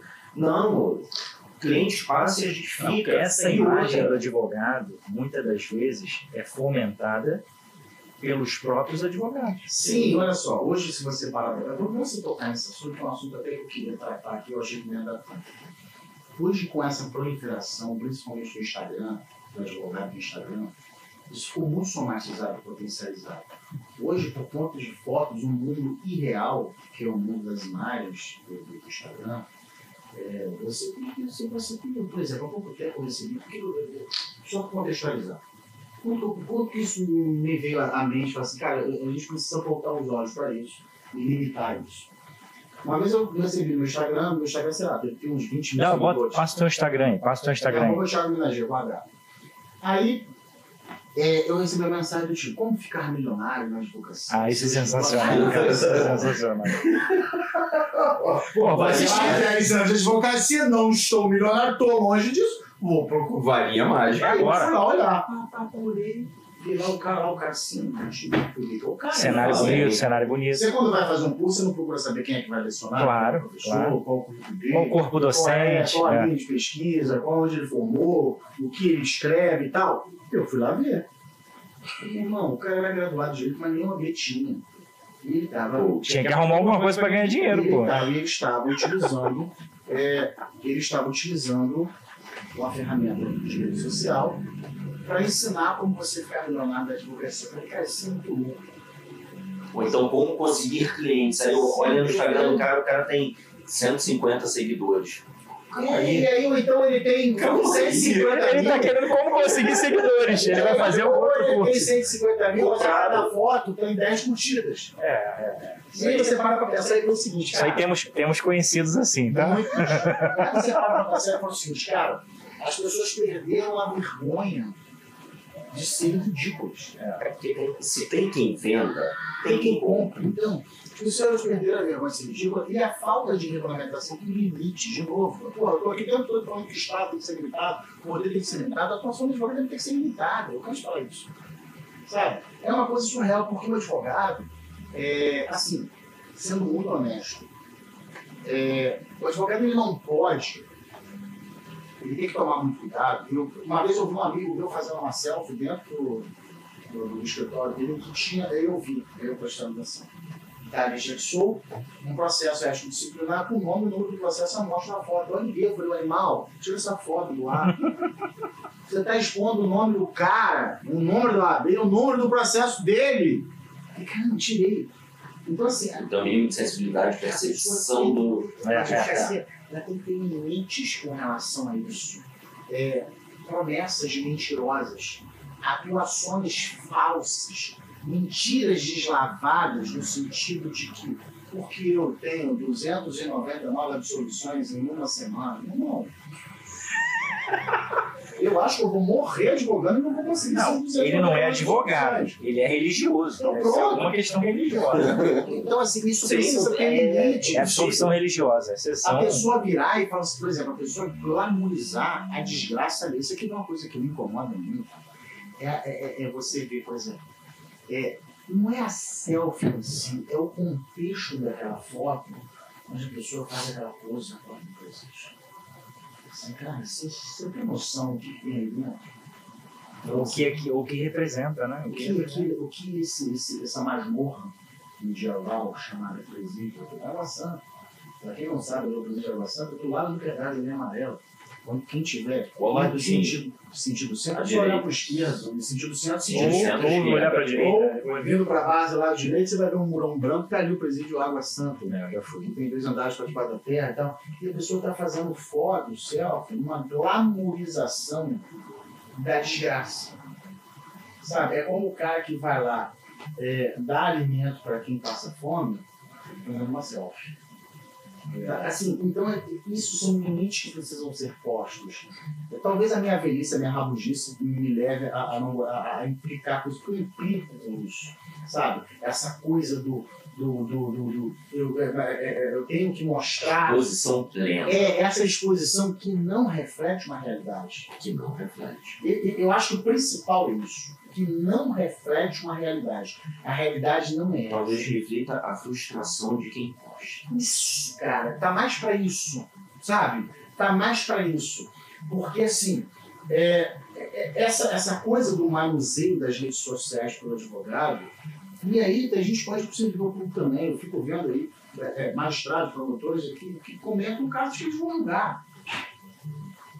Como assim? Holofote, né? Comentários de casos que vai julgar. Então, assim, a, a rede social hoje virou um, um campo de, de, de manuseio e, e trânsito das, das pessoas, e aí vou me ater só ao questão da advocacia, para não ficar falando muito dos outros, para limitar a própria advocacia. Porque aí as pessoas vêm aqui e falam assim, nossa, que legal, eu vi isso, né? Advogado? Mas não é isso, advogado não é isso. Advogado não funciona assim, assim, é, com todo respeito às pessoas que muitos se ofendem com isso, mas no mundo do direito continua mesmo. No mundo do direito a gente precisa estudar. A gente precisa ter conteúdo teórico. A gente precisa trabalhar com fatos, argumentos, análise probatória, é, teorias. A gente precisa a gente- Vivência processual, É, não adianta você virar para mim dizer, assim, "Olha, procedimental. vamos fazer uma, como é que eu vou dizer, uma imersão de 3G. Você sai, sai dali lá, o advogado criminalista mais foda do mundo. Não, para com isso. Isso para mim é estelionato. Isso para mim é Eu estelionato. falo muito sobre isso. Isso para mim é estelionato. Isso para mim não é curso. Isso para mim é estelionato. Vou te ensinar a ser o melhor advogado do mundo. Cara, isso para mim é estelionato. Isso precisa ser limitado. Isso precisa ter limite. Então a gente também, porque eu costumo dizer o seguinte, as pessoas querem limitar os outros, não querem, não querem se autolimitar. Mas a advocacia também precisa de muitos limites. Nós só no Rio de Janeiro nós temos um quadro de 270 mil inscritos, 200 mil ativos, 70 mil suspensos e tal, que não advogam, etc. É muita gente para o Estado como Rio de Janeiro. São Paulo são 500 mil inscritos, para 600 mil. É muita gente. Então a gente precisa ter um controle mais efetivo e nós precisamos ter é, limitações nessa exposição desenfreada que, se vem, que vem se vivendo ultimamente. Mas pelo que eu percebo, pelo que eu analiso, muitos desses coaches jurídicos e que os advogados que adotam esses coaches para sua vida são advogados que não têm qualquer experiência teórica, não têm qualquer experiência de prática, quer se lançar ao mercado, não sabe por onde, vai na ilusão da mega cena acumulada, mega cena do milhão e fala: opa, sou advogado. A gente vive uma sociedade, carteirinha e eu vou né, para eu vou para isso. Então eu quero para já, eu quero ficar rico, porque a valorização, a, a pirâmide de Kelsey, é a elite. Como eu estava assistindo há pouco tempo atrás uma entrevista do Emicida num programa que ele tem em segundas-feiras, falando a elite, quando a gente pensa na elite, elite da advocacia, são juristas com notório saber jurídico. A gente pensa em elite, pessoas É. que são que têm Não conhecimento financeiramente não falando, mas sim financeiramente. conhecimento. Então a elite, Que acaba sendo consequência. né? a elite da nossa sociedade, a elite do- da sociedade, vou falar da sociedade brasileira porque brasileiro sou e é de quem eu posso falar, a elite da sociedade é aquela que tem dinheiro. Então, a inversão de valores da nossa sociedade, isso vai afetar a advocacia, isso vai afetar a medicina, isso vai afetar a qualquer área profissional, é o dinheiro. Então, quero imediatamente ter o dinheiro, eu não quero passar pela, pelo período de 10 anos que amassa um advogado uma advogada para conseguir chegar um lugar ao sol, obviamente tem uns que demoram mais, outros que demoram menos. Depende de questão de sorte, de, de dedicação, depende de uma série de fatores. E não quer passar por esse estágio de 10 anos, estágio de 8 anos, eu quero para já. Porque eu me formei, meu pai pagou uma faculdade, minha mãe pagou uma faculdade, minha avó de 5 mil reais, e eu quero para já ganhar 10, 20, 30, 80 mil. Então, o- a, esses das redes sociais, e, e eu vejo bastante nas redes sociais o, é, o efeito TikTok, que é o do momento, que são as dancinhas, advogados e advogados fazendo dancinha, aí põe lá a mão para cá, a mão para lá, e vai e inventa, cria-se uma, uma, um cenário pitoresco, né, grotesco de fazer videozinho, que teve um vídeo no sul, Cara, eu, eu, tô- eu gosto desse- dessas falas nossas aqui e de quem a gente traz naturalmente, né, antigamente falando assim, a gente não combina nada com um convidado só para você que está aí assistindo saber. é tudo E é verdade mesmo. Cara, por quê? A gente fica até mais esperançoso, Thiago e Rafael. É só desculpa te, te Não, interromper, problema. mas a gente fica esperançoso porque, cara, eu observo essas coisas e falo assim, cara, será que eu tô ficando rabugento demais? É, eu me Né? acho Será que eu tô zero, sozinho? É, Será que eu tô sozinho é, eu nessa. acho meio nessa Será que eu tô questão? out? Vamos lá. Bom, quero saber, querido Tiago, aí a gente já. Acho que a intenção aqui, Tiago, é com todas as críticas sempre construtivas que a gente vai fazer, mas é realmente tentar trazer né, uma orientação, uma melhor orientação, ou a nossa orientação para a galera que está assistindo, seja recém-formado, iniciante, alguém que precisa se reciclar, tem muito isso também, as pessoas pensam que não, mas tem aquela pessoa que era de uma área, precisa se reinventar, e a nossa intenção é aqui, é essa no, no, Resenha Pro. Mas queria que você falasse aí pra gente o seguinte, primeiro, né, eu acho que dá tempo de fazer tudo, né, tudo dá tempo para tudo, e ser um bom profissional, e aí meio que Melhor, resumir, dá tempo ou não dá tempo? é, dá Isso tempo ou não dá tempo, e você, da sua advocacia, sua vida pessoal, mas também o que, que te levou aí para o direito, para a advocacia criminal. Olha, eu vou ser muito sincero. É, eu sempre, desde adolescente, eu sempre tive muita vontade de influenciar a vida das pessoas de alguma forma positiva, né? Então eu acho que isso foi um grande fator que me levou para o magistério, para lecionar. Que, inevitavelmente, o professor é aquele ser que direciona muito é, a, a, vida das pessoas, não só profissionalmente, mas como pessoa. Eu já tive situações na faculdade, por exemplo, de pagar essa ideia de cara, o cara que chegou para mim chorando, dizendo que ia ter que trancar, porque ele não tinha condições de pagar. Eu falei, cara, então vou, vou pagar para você. Então, assim, é, eu costumo dizer que eu sou humano, demasiadamente humano, para quem não sabe, isso é uma frase de Nietzsche. E quem lê Nietzsche não é, não pode ser considerado uma pessoa normal. Outro filme que eu aconselho, quando Nietzsche chorou, eu indico. É um filmaço. Mostra quem é Luiz Salomé, é uma relação de Nietzsche com Freud, é uma relação bem é, é, é fictícia, mas é muito bacana você entender.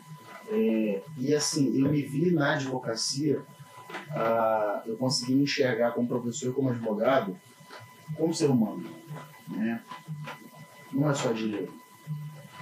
Não é só carro. É, não é só carro, casa, é, é viagens, essas, essas futilidades que é bom, porque eu gosto. Claro, seria um idiota dizer que eu não gosto, né? Seria imbecil. Eu gosto, gosto. Essa, isso aqui é uma futilidade, um charuto, tomar um vinho, só uma futilidade. Vemos, convenhamos, é uma futilidade, nosso celular e tal. Mas eu acho que influenciar a vida das pessoas foi o que me, me, me levou para o direito, assim, fez. Na verdade, não é que me levou. Eu, eu tenho um, um, grande amigo que diz o seguinte, cara, o direito que escolheu, não foi você escolher o direito. Você foi escolhido pelo direito. E eu falo de uma forma que eu chego até a me emocionar, porque é algo que me permite fazer o bem sem olhar a quem muitas vezes. Eu tenho minhas partes pro bono que eu faço, tenho orgulho disso, não divulgo se é pro bono, é para não divulgar, é fazer o bem sem olhar a quem. Legal. É, e eu e você precisa de uma válvula de escape, cara. É aquela brincadeira, sabe? Cada um tem a sua cachaça. Verdade. Então é o cara que gosta de jogar um futebol, o cara que gosta de pedalar, o cara que gosta de lutar, o cara que gosta de correr, o cara que gosta de, sei lá, de dormir. Eu só sei que você precisa ter o seu momento. E você se desconecta de tudo. Surfar para mim é isso. Ainda não se leva celular para o mar. Verdade, verdade. Boa dica, boa dica. Você não leva o celular, você não tem como levar o celular para mão. Você obrigatoriamente, isso aqui é um vício. A nossa vida está aqui, e-mail, WhatsApp, é, conta para o cara pagar a conta, é, é, o andamento do processo. Isso, isso aqui é uma coisa de louco. Ir para o mar, para mim, eu não levo. Eu levo, eu levo o telefone até o carro. No carro, eu coloco no modo avião, pego a prancha, mano, acabou, eu vou para a água. Eu esqueço o celular eu me sinto até, às vezes, que não, tá faltando alguma coisa, tá faltando o apito do celular, o toque, mexer. É, o braço. É e ali, para mim, é o momento que eu me desligo dos problemas. Porque, assim, você achar que você vai separar a sua vida pessoal da sua vida profissional de uma forma muito dúbia. É, isso, eu costumo dizer que isso não é humano. Não existe. Se você consegue fazer isso, você tem que procurar. Você tem que ser muito, você tem que ser um. Nem, que um computador consegue é. separar tanto assim. Então, assim, não tem como deitar à noite a cabeça no meu travesseiro, cara, não lembrar do caso, daquela situação, daquele aquele exame cadavérico de uma criança, sabe? Do testemunho de uma pessoa que me emocionou. Porque eu fiz uma audiência, eu chorei em rede nacional, porque essa audiência passou em rede nacional, eu chorei, irmão. Desabei. Chorei mesmo, tipo, de soluçar. Porque a gente é humano e eu acho que o grande, o grande é desafio nosso é nos aceitarmos como seres humanos e falhos e olhar para o próximo como outros seres humanos falhos. Cara, a gente erra pra cacete, a gente faz muita merda. E a gente tem que entender o erro do A gente tem que parar pra pensar. Tem que entender. entender o erro do próximo não é concordar com ele. Não, é entender. É, tipo, eu não tô concordando que ele fez a merda que ele fez. Não estou concordando com isso. E nem banalizando. Exatamente, nem estou ridicularizando, achando aquilo normal. Eu só preciso entender tudo tem um porquê. Tudo tem um porquê. Até mesmo se esse porquê foi um estado mental que você surtou. Mas existe um porquê, sempre tem um porquê. Então, essa coisa do surfar, para mim, para mim, o surfar e para qualquer, para várias pessoas, pode ser, por exemplo, chegar em casa, botar um som alto, fechar o quarto e fica lá. Ah, Cara, cada um com a sua cachaça, mas eu acho que é necessário você ter aquele momento só seu, sabe? Só seu. Uhum. Eu tenho estudado muito psicanálise para tentar entender a minha própria mente e a mente do próximo, né? E é impressionante que quando eu estou surfando, Eu lembro de cada detalhe da minha vida lá de trás, quando eu era criança. E aí eu fico depois, eu fico me questionando, tipo, por que tu lança porra agora, cara? Não, pra mim isso não é real. Tipo, quando eu tava lá na escola, quinta série, sexta série, a psicanálise me explica isso, que diz quando você chega num estágio de relaxamento tão profundo, o seu consciente é como se ele se desarmasse, né? E a sua mente vai fluir, seu inconsciente começa a borbulhar e você lembra de coisas que até então no seu dia a dia você está tão focado, focado, por exemplo, está falando jeito. Eu não vou lembrar da minha infância, não vou lembrar de determinadas Então, assim, é um momento que você se encontra e é só seu, sabe? É um momento só seu. Esse momento social pode ser com amigos, pode ser com. com isso, que eu digo muito. É, não, a tecnologia tem distanciado a gente de nós. E nós, aí você tá, E aí, pra mim, aí é onde entra de novo o lance do surfar. Eu não tenho tecnologia na água. É uma prancha. É o mar, sou eu. O máximo que eu vejo ao meu redor são pessoas do mesmo jeito, falando baboseira brigando, discutindo, mas você vê que ali é só o ser humano sem a tecnologia. No máximo passar um tubarão, mas até eles passam batido ali. sem tecnologia e sem, e sem vaidade. Né? Sem vaidade. Porque tá, tá todo mundo semi-nu, Exatamente. Tá quase como veio ao mundo. A tua prancha é mais bonita que a não minha, tem. mas a minha é branca, a sua é branca fosca. É, não tem. Assim, não tem a... existe uma, uma, uma, equidade muito próxima entre todos que ali estão. Sim. Uma prancha é mais velha que o outro, mas assim, um ponto final. Tem prancha. Tem prancha, exatamente. Ele tá com prancha. Então, assim, é, o ser, é, a gente precisa ter a válvula de escape, a gente precisa reconhecer que somos seres humanos, a gente precisa reconhecer que nós falhamos, nós erramos, e a gente precisa entender que trabalhar com direito, principalmente na advocacia, é trabalhar com uma ciência social que não é exata, bicho. Dois e dois não dá quatro. Quando me perguntam assim, tudo firme? Firme igual prego no angu. Prego no angu é ótimo, né? Não tem firmeza, porque assim, nada é certo. Tudo pode acontecer. Tudo pode acontecer. Eu costumo dizer, por exemplo, que um processo é mais ou menos assim, tudo pode acontecer no curso desse processo. É uma desespero quando o cliente chega e fala, doutor, causa ganha, né? Não, não é causa existe ganha, causa não existe ganha, isso. Não existe. E eu falo, se algum advogado falar com você, não, a causa é ganha, foge desse advogado, não existe. É, tem uma coisa que eu fico observando o seguinte, o cliente quer te contar a história dele. Não adianta você pensar, tá, eu já entendi, pode deixar. Não, não. deixa o cara falar. Deixa o cara que vai ter que dar o tempo dele, dá o tempo dele. Se eu comecei a ler psicanálise, sabe, a gente tem um pouco de psicologia, a gente tem um pouco de compreensão. Deixa a pessoa Às vezes você tem, a, a, a, por exemplo, eu já entendi muitos, muitas atitudes é, autoritárias que com o passar do tempo eu conseguia compreender por que, que aquele cara ele era autoritário daquele jeito. Tem um porquê. É, eu acho tem que essa questão do tem um porquê tem é muito um porquê, importante. sabe? Tem um, tem um motivo ali. Porque às vezes nem ele sabe. Sim, às vezes é algo. Às vezes, às vezes trauma, nem sabe. Às vezes algum trauma que ele carrega e a forma dele se autoproteger é ser assim. Sim. Ele ser assim. Então, é, eu acho que é, a, a, a advocacia, mais do que qualquer outra coisa, ela requer muito preparo. Não pense. E aí está o grande erro. E aí eu acho que isso talvez comece a ter um pouco de resposta da minha própria pergunta do tipo Onde foi que na nossa história recente nós perdemos o respeito, se perdeu o respeito pela advocacia? Talvez passe muito por isso, por isso, pelo preparo. Né? Medo, engano. E o principal motivo do não sucesso de muita gente é não se preparar para advogar. O sucesso é o encontro do preparo com a. De nada adianta, de nada adianta você ter oportunidade sem estar preparado. De nada adianta você estar preparado sem ter oportunidade. Como você não tem os dois momentos, então se prepare. Fique preparado. E entender que a preparação é contínua. É, é contínua e ininterrupta. É, e, e esteja preparado, porque você se preparando, uma hora a, a oportunidade, oportunidade, vai chegar. chegar. E, e quando chegar, você vai estar preparado. É porque quando a oportunidade chegar e você não estiver preparado, a oportunidade não vai bater de novo na sua porta. E tem muito detalhe, sabe? É, eu fico. Eu, perce, eu perce, passei a perceber muito isso. É, como você não consegue estancar Augusto advogado, Augusto pessoa não advogado, homem normal, como você não consegue estancar isso? Inevitavelmente, a sua postura, o seu modo de vida vai refletir na sua imagem profissional. Totalmente. Não tem como. Então, assim, é, eu acho que tudo passa. A gente vive numa sociedade hipócrita que vive muito de imagem. É então, se você constrói uma imagem de uma pessoa desestabilizada, descredibilizada, etc., isso vai reverberar na sua advocacia. Você vai reverberar, principalmente hoje nessa, nesse excesso de exposição em redes sociais. Isso conta muito é, quem você é, se você é efetivamente advogado, se você estuda, se você se prepara, se você tem condições, e assim, e, e se você tem, eu acho que o mais tudo E é, até também quem você É. se mostra para a é a sociedade. empatia pelo próximo, cara. Eu acho que trabalhar com direito a gente tem que estar sempre disposto a ouvir o próximo.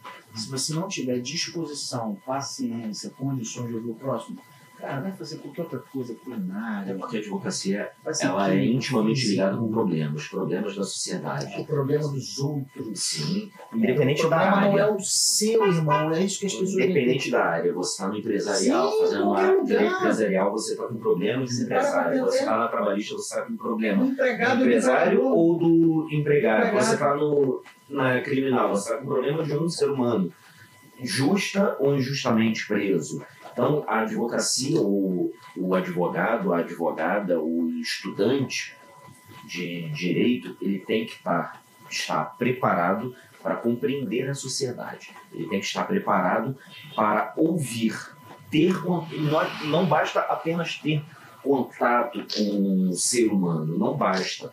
Você tem que ter um discernimento, uma tranquilidade para poder ouvir, para poder compreender a dor daquela pessoa, que às vezes, a- certamente, a dor daquela pessoa, para a gente, pode até ser ínfima, mas a Sim. dor daquela pessoa, ela precisa falar, ela precisa contar, até numa mesa de bar. A gente está numa mesa de bar, chega um cara vai contar uma piada, piada que a gente ouviu umas 10, 20, 30 vezes, mas o cara está precisando contar aquela piada. Por que cortar e falar, ih, já ouvi, Eu sei, idiota. Não, essa- chato. essa eu já ouvi, não, já ouvi, já ouvi. Não, deixa o cara contar e ria. Se você não quiser, se você já riu várias vezes, ria. Eu tenho uma frase que muita gente se incomoda muito com essa frase, mas todo mundo merece e gosta de ouvir uma mentira. Todo mundo merece e gosta de ouvir uma mentira. Pra que a gente vai ser verdadeiro o tempo todo? O rapaz veio com a piada. Pra que, que eu vou falar? Não, cara, eu já ouvi. Deixa. Essa coisa da verdade. Você analisou uma coisa muito interessante que ela seguinte. Cada um alcança a verdade que suporta. Sim. Tem verdade que a gente não suporta. Então essa coisa que eu sou verdadeiro, eu sou não, muitas vezes você é mal educado. muitas vezes você é um sem Na noção. maioria das vezes. Muitas vezes você é um desrespeitoso. Exatamente. Eu sou verdadeiro. Não, eu sou um idiota. Sabe? Isso que você falou faz muito sentido. Verdade guarda pra você. É. Nem todo mundo quer ouvir a verdade ou Exatamente. precisa.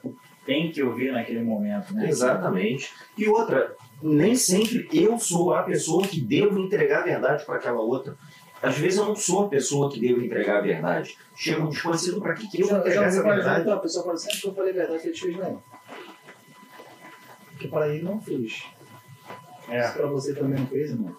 Olha o desastre que foi É, até a sua verdade. Num relacionamento marido e mulher, ou relacionamento Conjugal. afetivo, Conjugal. relacionamento, relacionamento conjugal de uma certa forma, muitas das brigas acontecem porque cada um quer impor a sua verdade, quer impor ou quer desabafar.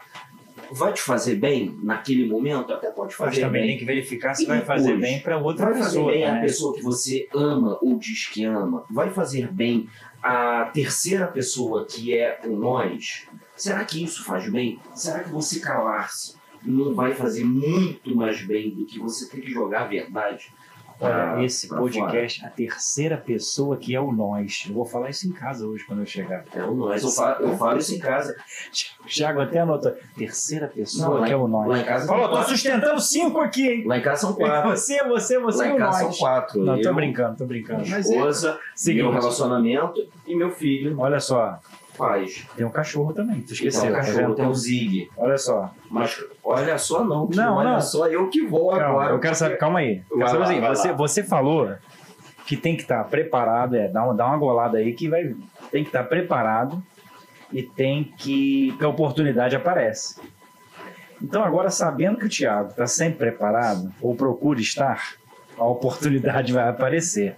Fala aí, fala aí, Rafael, qual é a oportunidade? Ele fala o quê? Causos de Tiago. é o clássico causos do dia. Tiago, vamos lá. Conte-nos um causo profissional da sua profissão, da sua vida pessoal, daquilo que vier à mente, vamos trazer um pouquinho de. É o pior possível. excesso. O pior possível. O pior. O bom e podcast aqui é possível. tem imagem, né? Não dá, não, não dá pra expressar melhor Dá. a história. Vou contar a história de novo. É, deixa eu te explicar. Já teve gente subindo aqui, fazendo posições, Não, calma, até em calma. posições sexuais. Muito bem. Vamos Já lá. teve. Vamos lá, vamos lá. Eu estava no início da minha carreira de advogado, né, empolgadíssimo, lá, com meu terninho novo, minha blusa, minha gravata. Fui para uma audiência, era um processo de que envolvia a organização, a antiga quadrilha, banda, atual organização criminosa. Então, esse tipo de processo é um processo que tem vários advogados, são vários réus, né? Ele já conta. Não, porque, cara, foi, se segura, se segura. cara, foi muito bizarro aquilo. E aí eu fui pra audiência e tal. Isso que eu chego no corredor do fórum, né? E quem conhece o fórum sabe, se der em corredor, todo mundo ali que ele faz uma farofa aquilo ali, assim, um, um, canelódromo aquilo ali. Bons ou maus tempos. É. Não sei. Aí isso vem um coroa. Explica pros coachings. Fórum é o lugar lá que você vai pra trabalhar, tá? Porque os coaches não vão, não. Não, isso aí a gente vai ter que ter uma imersão pra isso. e aí eu cheguei lá, isso veio um Como senhor, não. um senhor de terno e gravata, bem gala, né? Bem velhinho. Doutor, tudo bem? Prazer, doutor Menageiro, estou te conhecendo, você é um jovem talentoso, me elogiando. Eu, tudo bom, eu, obrigado, doutor fulano. Pô, pelos elogios e tal. Ah, porque eu tô com 92 anos e tal. Pô, eu tinha 92 anos e estava advogando. Nossa, muito bem. Foi da turma do Rui Ah, Barbosa. porra, deu uma aula pra ele. Aí, irmão, fomos para a audiência. Para quem sabe como é uma sala de audiência, a gente tem a mesa, assim, exatamente como está. Ali fica o juiz, o promotor, o secretário de juiz. Isso sentou esse senhor, a bengalinha dele, do meu lado. Eu, exatamente onde eu estou, outros advogados e assim sucessivamente. Tudo bem, era uma audiência muito tensa e tal. E em um determinado momento, um advogado que estava mais ou menos na posição do Rafael vira e faz uma pergunta e o juiz interfere. Coisa de audiência, né? A gente fala, não, doutor, você tem interferido e tal. E não sei o que, para E aí, eu vi, aí esse advogado virou e falou seguinte, falou assim, mas eu não posso ficar indeferindo isso não. Enfim, aí a gente pegou e interpelou e disse, mas qual o motivo de indeferimento da pergunta? Deixa eu fazer a pergunta. Ah, porque vocês estão querendo bagunçar o processo, você ficou de palhaçada e tal. Esse que falou de palhaçada, pra mim, falou e figurou, começou no meu ouvido. Não sou palhaço. O outro ficou indignado, ficou indignadíssimo, cara. Eu não sou palhaço. Ah, deixa eu trabalhar, pô. Vai ficar no meu ouvido aqui, não sou palhaço? Fala pra quem você quiser, pô. Não sou palhaço, palhaço, não sou palhaço, não tem palhaço. Não tem palhaço aqui não, pô. Não tem palhaço aqui não, que não sei o que, não tem palhaço aqui não, isso aqui não é palhaçada não, que eu não sou palhaço, garoto. Pô, engasgou no que eu não sou palhaço. Se eu fosse contar quantas vezes ele falou não sou palhaço, dava umas 70 vezes. Não sou palhaço, não sou palhaço, não sou palhaço. Puta que pariu, cara, não tô conseguindo trabalhar, eu vou levantar daqui. Se eu vou levantar daqui, e sai outra pergunta de outro advogado, a juiz interfere novamente. Bem, irmão, daqui a pouco só escuto o. Pau! Que porra é essa, mano? Pegou deu uma bengalada na mesa. Pau! Aí virou pra juiz. Você não pode indeferir a pergunta dele. Eu falei, fudeu. Que isso? Que isso nada? Tá? Cara, foi uma baixaria, foi uma, foi uma briga de bar. Só faltou vaca dele e copo. Que o senhor? Cara, boca e vai, cara, boca! Minha tenho de eu. profissão mais do que você tem de idade. E começou aquela coisa, quem tá preso, quem tá preso, sou tá preso, quem preso, nada. E o ele levantou, meu irmão, pegou a bengala e baixou na mesa, tá preso, eu quem vai me prender. Aí a juíza vira pro PM e falou assim policial militar, pode o Jamal, Pedro. Hum. Eu falei, esse cara, o Jamal vai com de 92 anos, irmão. É, é. Porque eu estou me sentindo ameaçado nessa bengala. Tem medo de uma bengala? Tem medo de uma bengala? Aí eu falei assim, cara, que loucura, Fudeu. cara. Eu falei assim, peraí, gente, peraí, peraí. E ele ficou vermelho, eu falei, cara, isso vai me Vai infartar na mesa. Peraí, peraí, peraí, acabou o que não sei o que, chama a polícia, chama não sei o que, que não sei o que, que não sei o que. Eu falei assim, peraí. Aí eu peguei e levei pra quem não sabe. Tem o corredor público, tem a sala de audiência e tem o corredor de dentro. Uhum. Ah, eu falei pra ficar, deixa eu ele pra fora pra, pra conversar com ele. Quando eu cheguei lá fora, aí.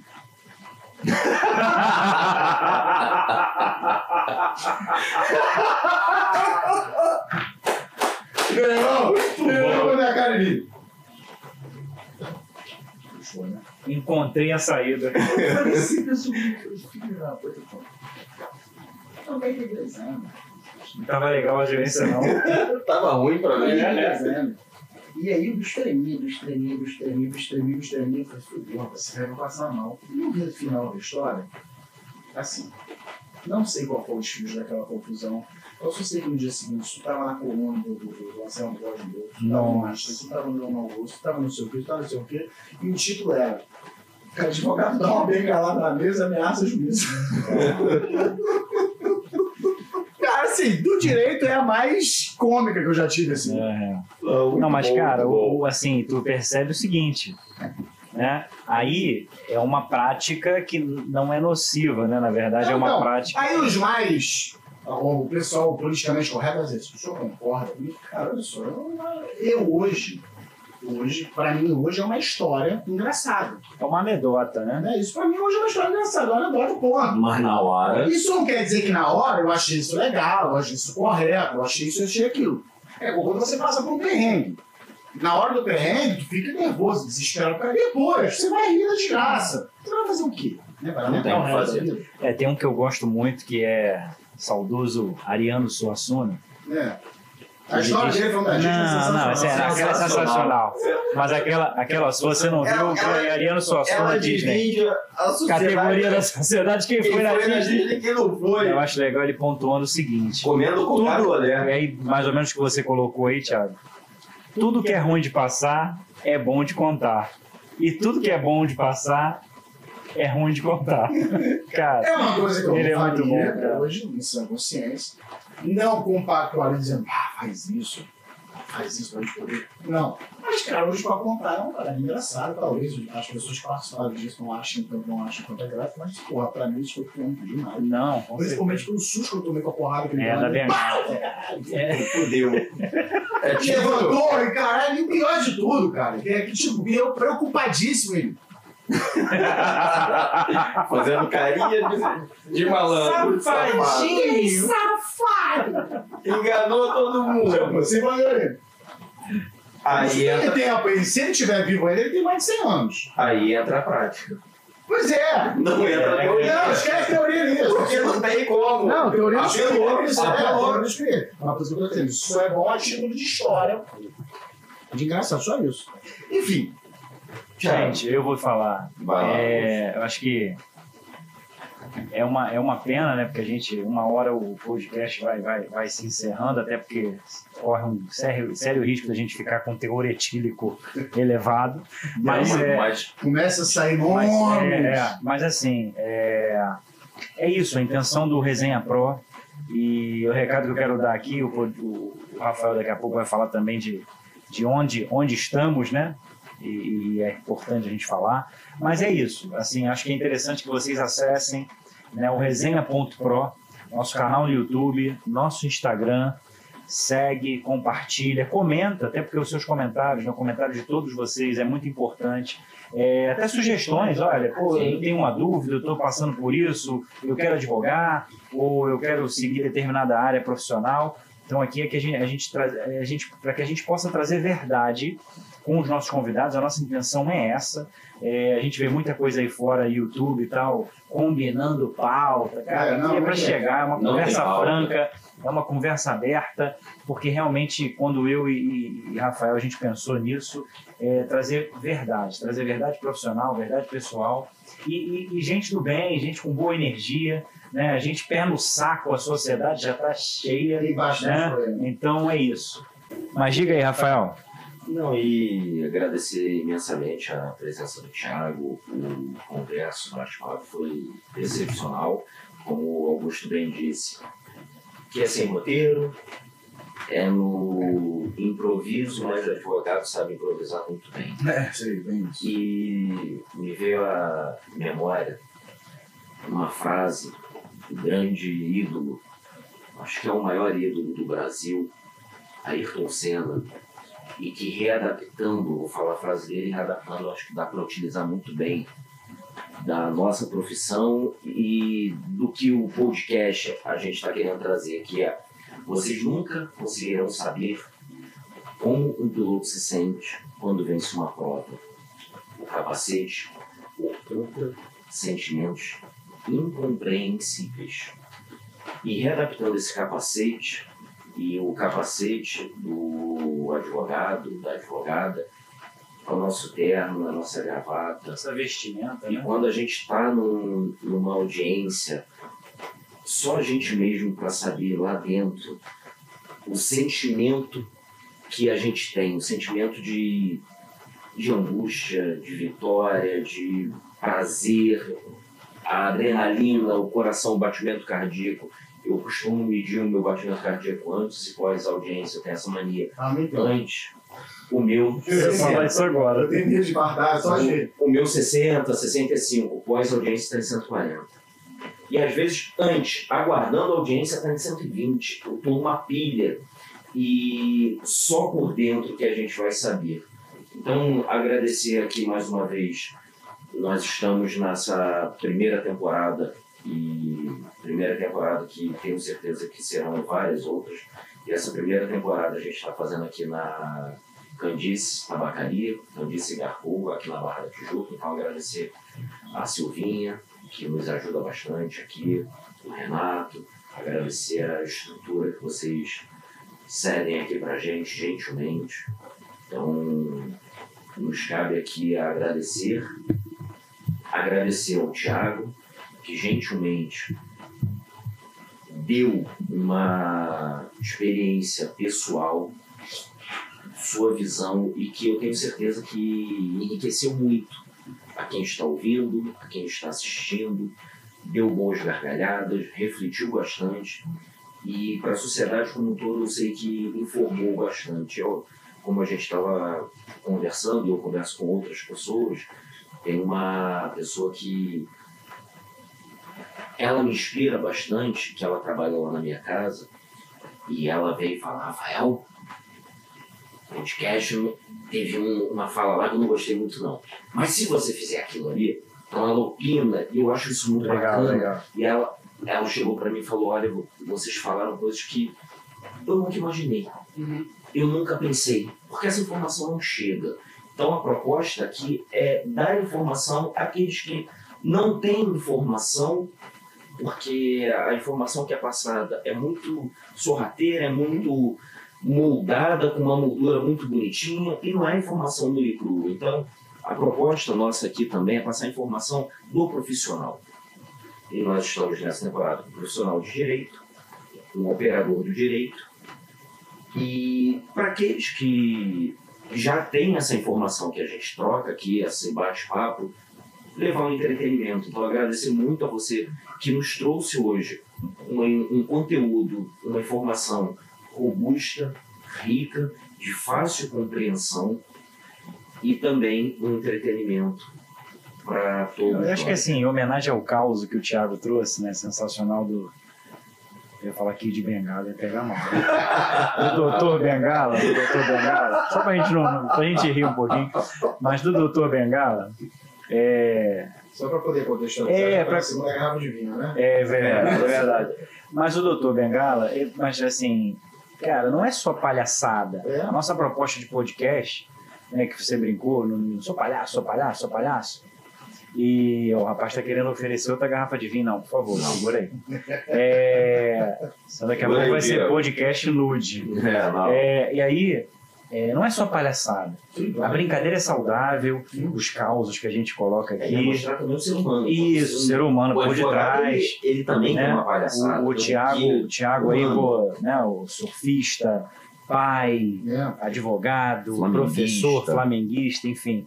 Barbudo. É, barbudo, né? Tem que falar da barba, porque o cara fica invocado É, pô, minha barba é cheia, minha barba. Pô, Inclusive, uma palavra de respeito, né? Inclusive, olha aí, olha a caricatura aí do nosso, nossa famosa caricatura do convidado e nossa, né, no nosso podcast, é uma marca nossa aí.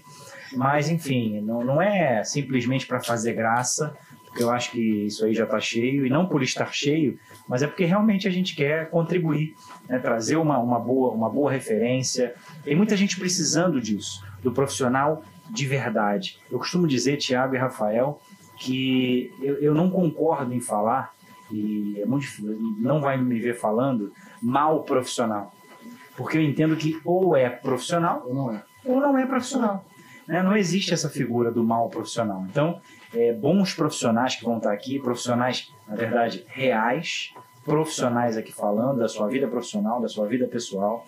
E é um prazerzaço te receber aqui. Obrigado. A gente sabe da correria do dia a dia. Hoje, brincando, eu falei que eu não ia perder essa brincadeira, né? É aniversário da sogra do Thiago.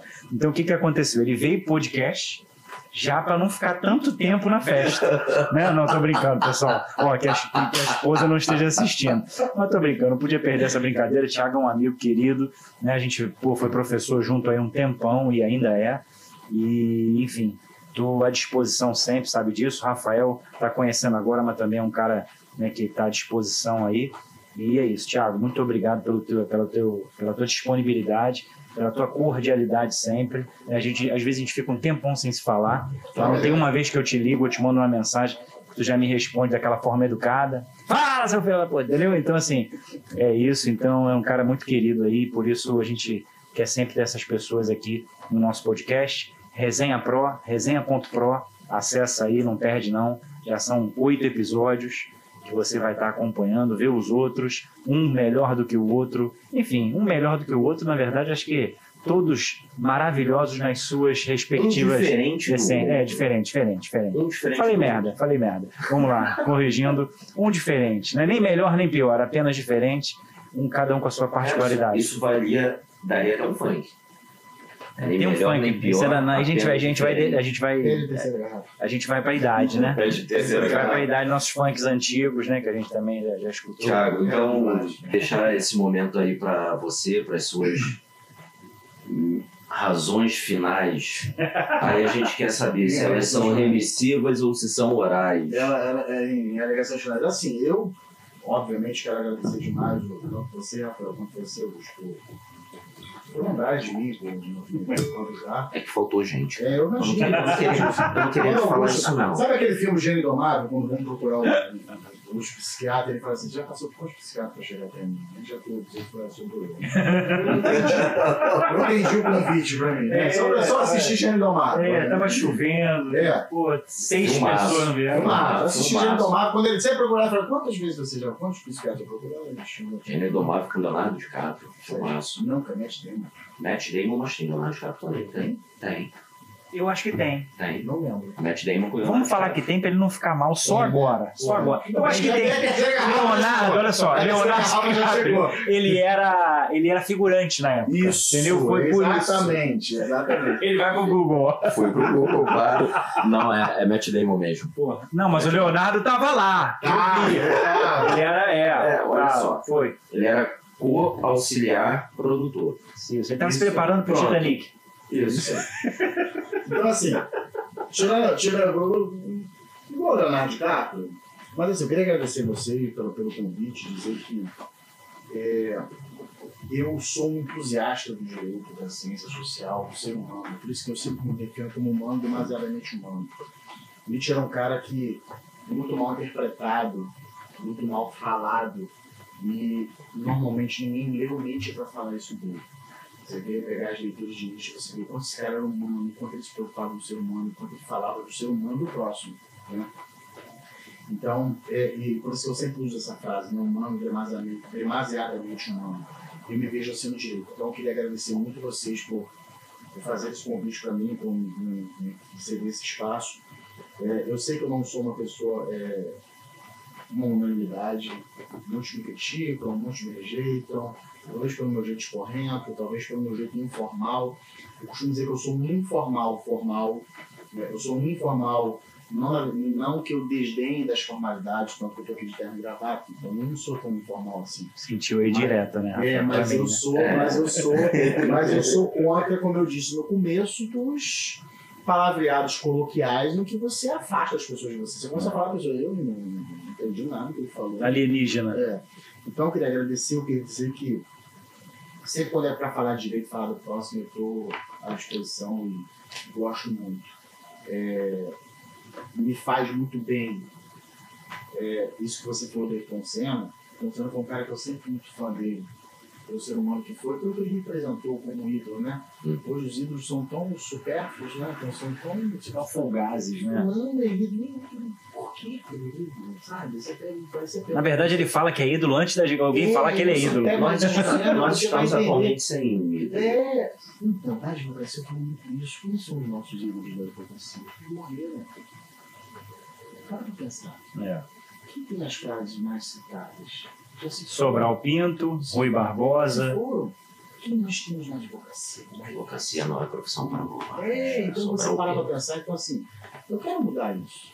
Se eu conseguir ou não, foda-se. Eu vou morrer tentando. Isso aí. Quando eu tô desde a graduação, eu tinha uma fala comigo que eu dizia o seguinte, eu quero ser o melhor. Eu arrogante. Foda-se. Eu sei que eu não vou ser o melhor. Senna falava isso. Eu sei que eu não vou ser o melhor. Mas vai, o fato de eu querer ser o melhor sempre vai me permitir estar entre os melhores. Isso aí. Então, por isso que eu tô aqui. Por isso que a gente tá aqui. Né? Verdade. A gente podia estar fazendo dancinha, assim. Às vezes, é, e eu também não sou muito polido para falar, né? Com tudo, eu respeito, a gente podia estar fazendo vários babaquices, a gente está fazendo algo útil, né? Isso. Trazendo informação de forma descontraída para quem quer e precisa ouvir. E isso para mim é muito caro. É muito caro porque eu quero que meu filho veja isso. Verdade. Sabe? Eu que Isso vai ficar para a posteridade. Eu quero que meu filho assista isso. Eu quero que quando tiver um neto, posso estar morto, né? Meu filho fala assim, neto, ó, não, agora rica, agora foda. Eu quero isso. Eu quero pai era foda. então, eu quero isso. Você acha que não queria isso? Ele queria estar te ouvindo falando isso, ou quer estar ouvindo você falando isso. Bicho, é o que a gente pode levar para É pode aí, deixar de é aí. legado. O que a gente pode deixar de legado? Se tem filho, se tem filho, tem filho. O que a gente pode deixar de legado para os nossos filhos? É isso aí. E aí, quando a gente fala de filho, quando você é professor, você fala também tipo para os meus alunos. Isso aí. Quando você é advogado, para as pessoas que confiaram em mim. De Era uma procuração. Cara, eu falo isso direto, cara. Mas ter uma procuração para mim é algo muito importante. A pessoa está confiando na vida dela, no futuro dela. Cara, isso para mim é uma coisa muito séria. Se você tem uma procuração para mim, isso para mim é muito sério. Muito. Porque você Extremamente. está confiando em mim, em algo para o futuro. Então, eu acho que a sua dor. isso que vocês estão fazendo é mais do que. É mais, não, transcende qualquer projeção pessoal. É algo de compartilhamento de informação, compartilhamento de, de, de, de, de, de, de, de ideias. De... Quantas pessoas podem estar ouvindo isso aqui e falar assim, pô, eu quero ser assim. Verdade, é isso aí. A intenção é essa. Eu tinha essa dúvida e, porra, tirou minha dúvida. Caralho, o advogado também surfa, né? É. Pô, Às vezes até alguém pensa que não fala isso porque pode estar sofrendo um preconceito e vai falar, pô, cara. É, o advogado Que beleza. também fala palavrão, pô, É. o professor pô, mandou o cara se foder, mandei, vou mandar vários outros. É, Pô, o cara é igual a mim. é, você sabe que já Cara, fez igual a sala mim. de aula, irmão? Sabe, sala de aula, esse dia me lembrou, um ex-aluno meu me lembrou. Era jogo do Flamengo, semifinal, Copa do Brasil de 2008 2009, o Flamengo foi campeão, em cima do, na semifinal contra o Botafogo. O Flamengo tava passando mal, não fui Deve ser outro time. Maracanã. Deve ser outro time. Maracanã. Porra, meu irmão, Globo Esporte lá igual um maluco assim. Aí todo mundo, ih, o tá passando mal ele. Mas, cara, hoje é uma anedota, é algo que, porra, é, é legal falar, lembrar, é, faz parte da história. Então, assim, eu acho que isso aqui, é, nessa nossa área digital, vai ficar para a posteridade, né? Isso. Isso vai ficar para o futuro. Quem sabe daqui 30 anos a gente vai estar rindo, olhando, falando assim, cara, que a gente era muito idiota, né? a gente falava que era É. besteira, que era merda. Mas, de Mas isso faz parte do isso faz parte dos erros que nos Claro. constroem. Acho que é 1% melhor todo dia, né? É, cara? os erros nos constroem. A gente tem que parar para pensar nisso. Então, assim, eu quero, eu sempre quis influenciar a vida das pessoas de forma positiva. E isso me engrandece. Isso me satisfaz como pessoa. E eu quero isso. E aonde tiver a oportunidade de falar para alguém, eu vou falar. Isso é uma das gratificações da profissão da, É, da advocacia. É, do advogado, é e, e- e- principalmente tentar desconstruir, esclarecer muitas coisas que muitas vezes são imagens construídas, né? Então, pra mim, cara, eu disse pra vocês, eu chego até emocionado falando disso, porque eu, eu, eu, eu, eu falo de coração. Real. Verdade, é o que eu tô colocando, né? Falo A gente, a Eu nossa falo, Eu ideia. falo porque eu gosto, eu falo porque eu sinto, eu falo. Quando eu começo a falar, aí a mente começa a puxar, e puxa aqui, puxa ali, puxa aqui, puxa aqui. Então eu queria agradecer muito, dizer para vocês que vai ser um grande prazer, eu já estou me convidando de novo. Pra... Eu, eu, ia, eu ia falar Eu isso agora. mais ninguém, vocês Eu, eu, eu acho que Eu faltou. tipo arroz de festa, né?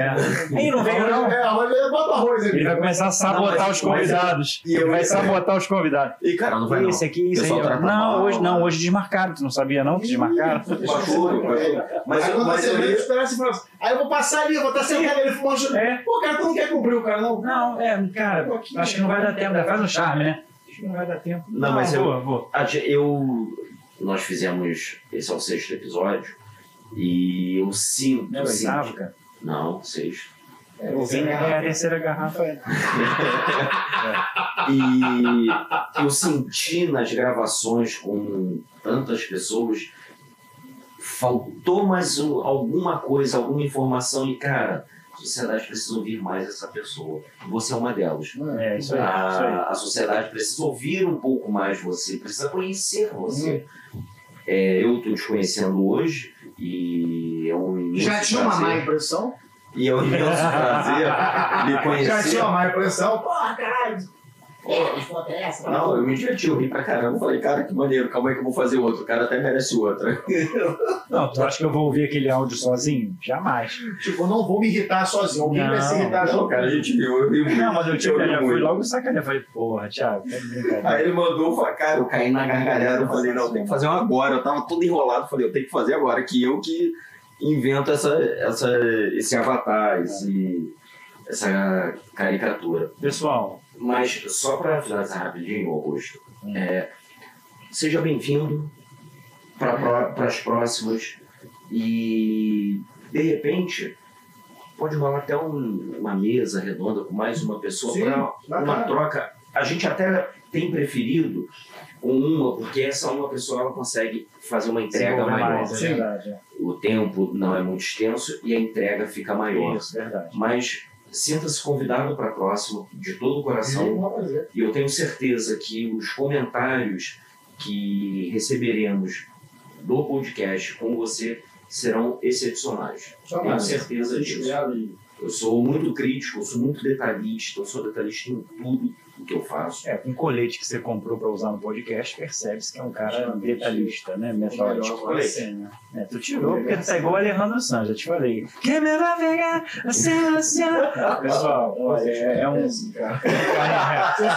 Péssimo, é. Ainda bem, ainda bem que eu vou na advocacia, né?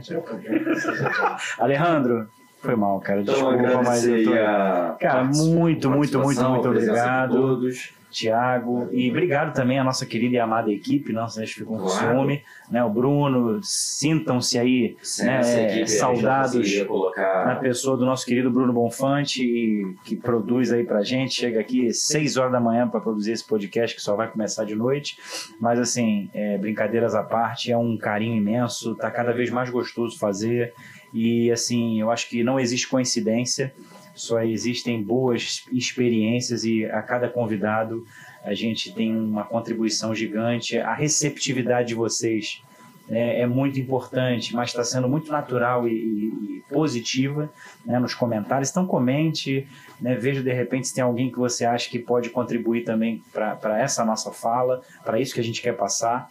Fique aberto, então acompanhe. YouTube, Instagram, resenha.pro. É o nosso Resenha Pro Podcast, trazendo profissional e a pessoa por detrás desse profissional, trazendo verdade, trazendo boas experiências, boas histórias, né? Uma bengala em cima da mesa aí, enérgica, bengala enérgica, vai ser. A, a chamada vai ser bengalada na juíza. Não, cuidado, calma. bem galada na mesa. Então, só para arrematar, chegamos ao final de mais um episódio.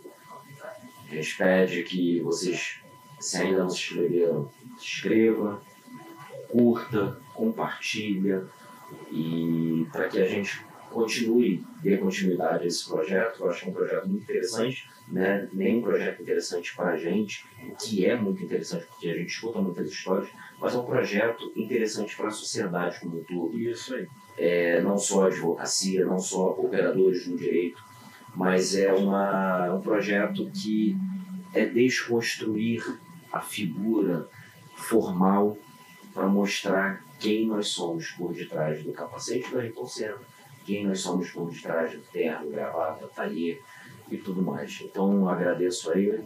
Um bom dia, uma boa tarde, uma boa noite. Não sei que horas vocês estão assistindo. Um beijo para quem é de beijo, abraço para quem é de abraço. Vou fumar mais um pouquinho. Tá vamos certo. que vamos.